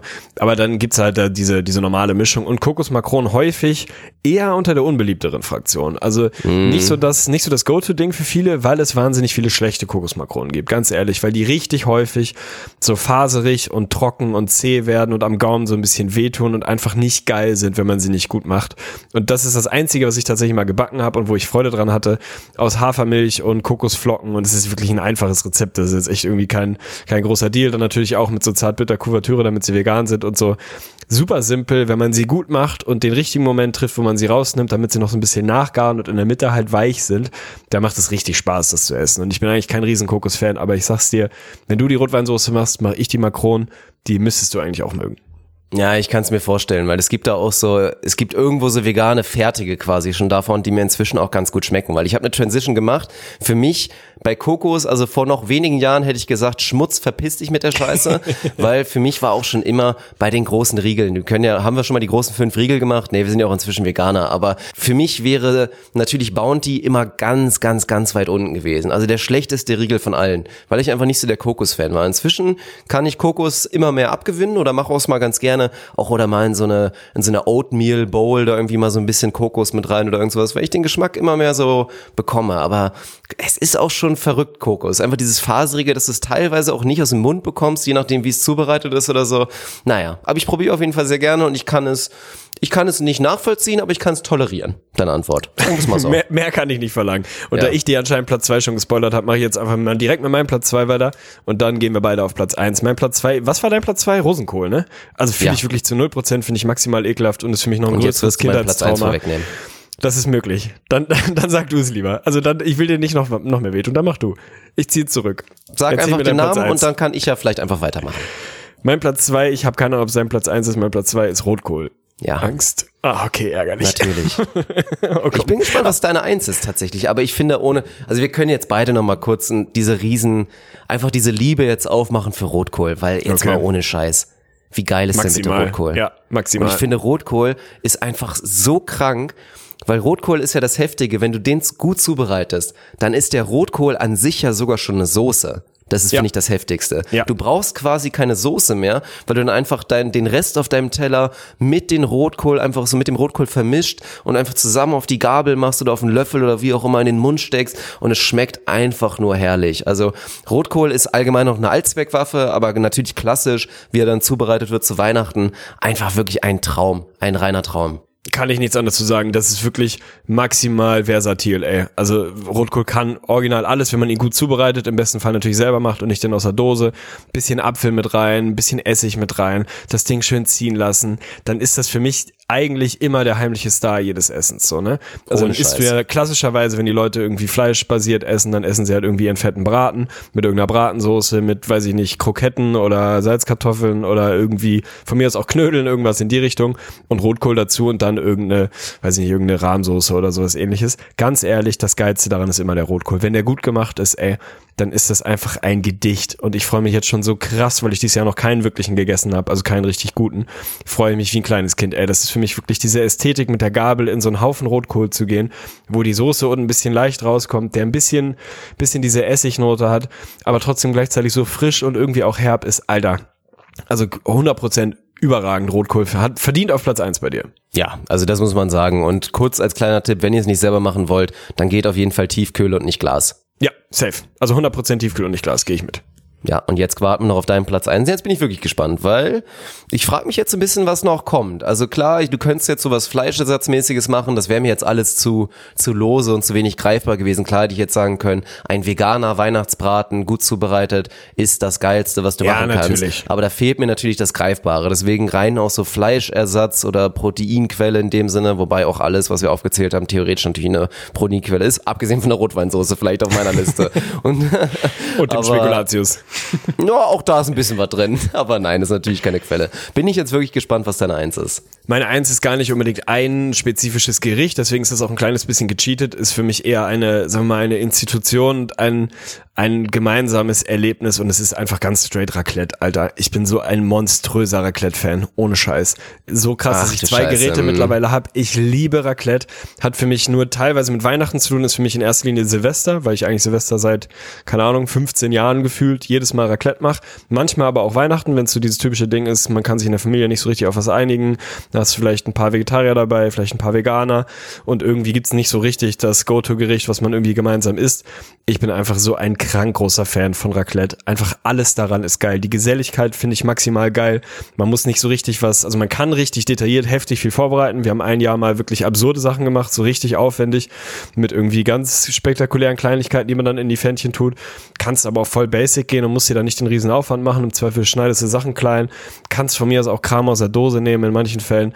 Stellst es irgendwie auf den Tisch, stellst zwei, drei Raclette-Geräte hin und hast dann einfach dieses Happening, dass du dir nach und nach diese Fännchen fertig machst, bin ich maximaler Fan von. Also ich liebe Raclette in jeden Facetten. Werde es dieses Jahr Silvester auch wieder machen. Hab's letztes Jahr gemacht und finde das einfach großartig. Ist als Veganer oder mehr oder weniger Veganer natürlich ein bisschen schwierig, weil du beim Käse immer ein bisschen gucken musst, der halt sehr viel ausmacht vom Raclette. Aber ansonsten halt dieser typische Case. Jeder kann sich das da reinknallen, was er will. Ist mega versatil, ist komplett vielseitig, kannst alles draus machen. Bist gemeinsam, hast keinen großen Stress ist nicht so viel Vorbereitungsarbeit, also es sei denn, du musst halt ein bisschen was kleinschnibbeln und so, da kann man nicht viel falsch machen. Also für mich unangefochten, wirklich weit abgeschlagen oder weit vorneweg die Eins ist Raclette. Ja, finde ich geil. Also ich finde rein vom, auch vom Happening-Faktor oder vom großen Ganzen wirklich Gesamtkonstruktnote, finde ich's fair. Also ich finde vom reinen Genuss her würde ich es jetzt niemals so weit oben sehen, auch wenn man es natürlich sehr geil machen kann, aber ich würde mal behaupten, so wie der Durchschnittsmensch Raclette konsumiert, ist der Genussfaktor, kann der jetzt nicht höher sein als eine 8 oder irgend sowas. Aber ich verstehe stimmt. voll, was du meinst. Und klar, vegan ist schwierig. Es gibt zwar inzwischen auch viele Überbackvarianten und die werden auch langsam leckerer, rare.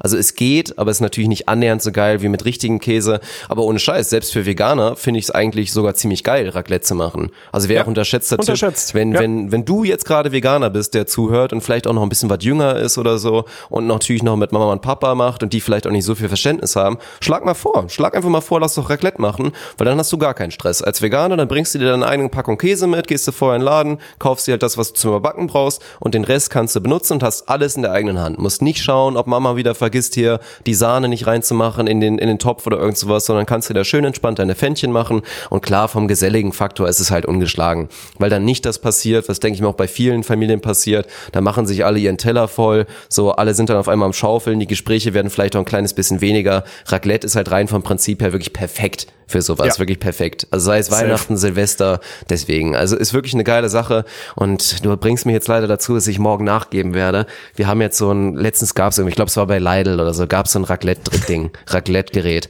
und Sarah Ja. meinte, unbedingt müssen wir kaufen und ich habe gesagt, nein, aber jetzt hast jeder du mich Haushalt, überzeugt. jeder gute Haushalt braucht ein Raclette-Gerät. Es tut mir ja, hast leid, recht, aber es hast recht, ich gehe kaufen morgen, tut mir leid. Wir machen Raclette-Weihnachten, hast mich überzeugt. Ja, sauber. Freut mich auf jeden Fall, dass ich dich überzeugt habe. Ist einfach ein Go-To-Move, den man immer bringen kann. Und wer, gerade wenn man sich unsicher ist und irgendwie eine Geselligkeit will und keinen großen Stress, weil Weihnachten, gerade Kochen an Weihnachten ja auch gerne mal in völlige Familiendramen ausartet, weil irgendwie jeder da was machen will oder muss oder meint zu müssen oder so, ist Raclette halt safer Weg. So, jeder bringt sich im Zweifel das mit, worauf er Bock hat. Man kann jede Ernährungsform darunter ziehen, so alles locker easy. Man hat eben genau nicht das, was du meintest, so alle irgendwie ran ans Buffet am Fressen und die Stimmung ist im Keller so, sondern man kann schnacken, man hat irgendwie Gesprächsthemen. Von daher freue ich mich, dass ich dich überzeugen konnte, dass der Haushalt Funk auch zeitnah ein Raclette-Gerät besitzen wird. Angemessen. Ja, guter, guter Abschlusssatz würde ich mal sagen für unsere Episode hier und für die großen fünf. Schön, dass wir sie endlich mal wieder gemacht haben. Und ja, ich glaube, ich bin, ich bin raus. Zwei Stunden schon wieder auf der Uhr, oder? Es war mir mal wieder ein inneres Blumenpflücken, um auch das äh, gesagt zu haben. Nee, war schön. War schön, war schön gewesen. Hat Spaß gemacht. Chapeau Klack. Damit wir auch die zwei Sachen abgehakt haben mal wieder. Ah, ist so keine gute Episode ohne das. Ja, da bleibt jetzt natürlich nicht mehr viel mehr zu sagen, außer dass wir allen unseren treuen Supportern und Hörern, sei es Patreonet oder einfach normaler, gewöhnlicher Hörer, der uns trotzdem an allen anderen Ecken supportet, einfach eine schöne Weihnachtszeit zu, zu wünschen. Genießt einfach die Zeit mit euren Lieben, mit euren Besten. Lasst euch nicht zu sehr zu stressen. Nicht jeder hat die perfekte Family-Situation zu Hause, das muss man auch mal ganz klar betonen. Aber an der Stelle, ja, versucht einfach ein kleines bisschen zu entschleunigen. Lasst euch nicht nerven, lasst euch nicht stressen. Es gibt auch immer mal wieder scheiß Familienmitglieder, das darf man auch nicht unterschätzen. Von daher macht alle das Beste draus, genießt die Zeit. Ja, und dann hören wir uns in der nächsten Episode. Wie gesagt, Lirum Larum Episode wird noch folgen mit Blick auf dem neuen Jahr. Eine gewöhnliche Episode müsste eigentlich auch noch irgendwie reingesqueezed werden, aber gut, wir wissen es nicht ganz genau, den Termin dann natürlich. Und ja, dann wünsche ich dir natürlich eine schöne Weihnachtszeit, Tegli. Ich werde sie auf jeden Fall haben, auf ganz entspannter Basis. Und ganz wichtig eben von natürlich für alle noch zuhören und die alles jetzt noch hören, bevor hier gerade Montagabend ist. Am Montagabend gibt es ein, obwohl das ist eigentlich so heftig, das muss ich ja nicht am Anfang nochmal kurz teasern, oder? Das ist jetzt schon, wenn jetzt alle schon Das raus hat sind. es verdient, an Anfang zu kommen. Ja, okay, dann, dann sage ich es jetzt nicht. Haben ja eh alle schon gehört. Okay, ich bin raus. ich, ich küsse eure, eure Mistelzweige oder ich stehe gerade so richtig schön unterm Mistelzweig mit euch, gucke euch so tief in die Augen und dann stellt sie einfach mal vor, ihr kennt's ja, wenn ich mal so in die Kamera blicke und dann gucke ich euch tief in die Augen und dann wird einfach mal abgeschlabbert. Komm, muss man auch einfach mal die alle fünf mal gerade sein lassen und einfach mal kurz abschlabbern. Ey, jetzt nicht schöner sagen können. Unterschreibe alles, was du in den letzten paar Minuten gesagt hast. Wünsche euch ein möglichst stressfreies, erholsames und positives Weihnachtsfest und freue mich auf das, was die nächsten Jahre noch so kommt in der IGS, IGVS Community. Macht's gut, haut rein, ihr Kinder.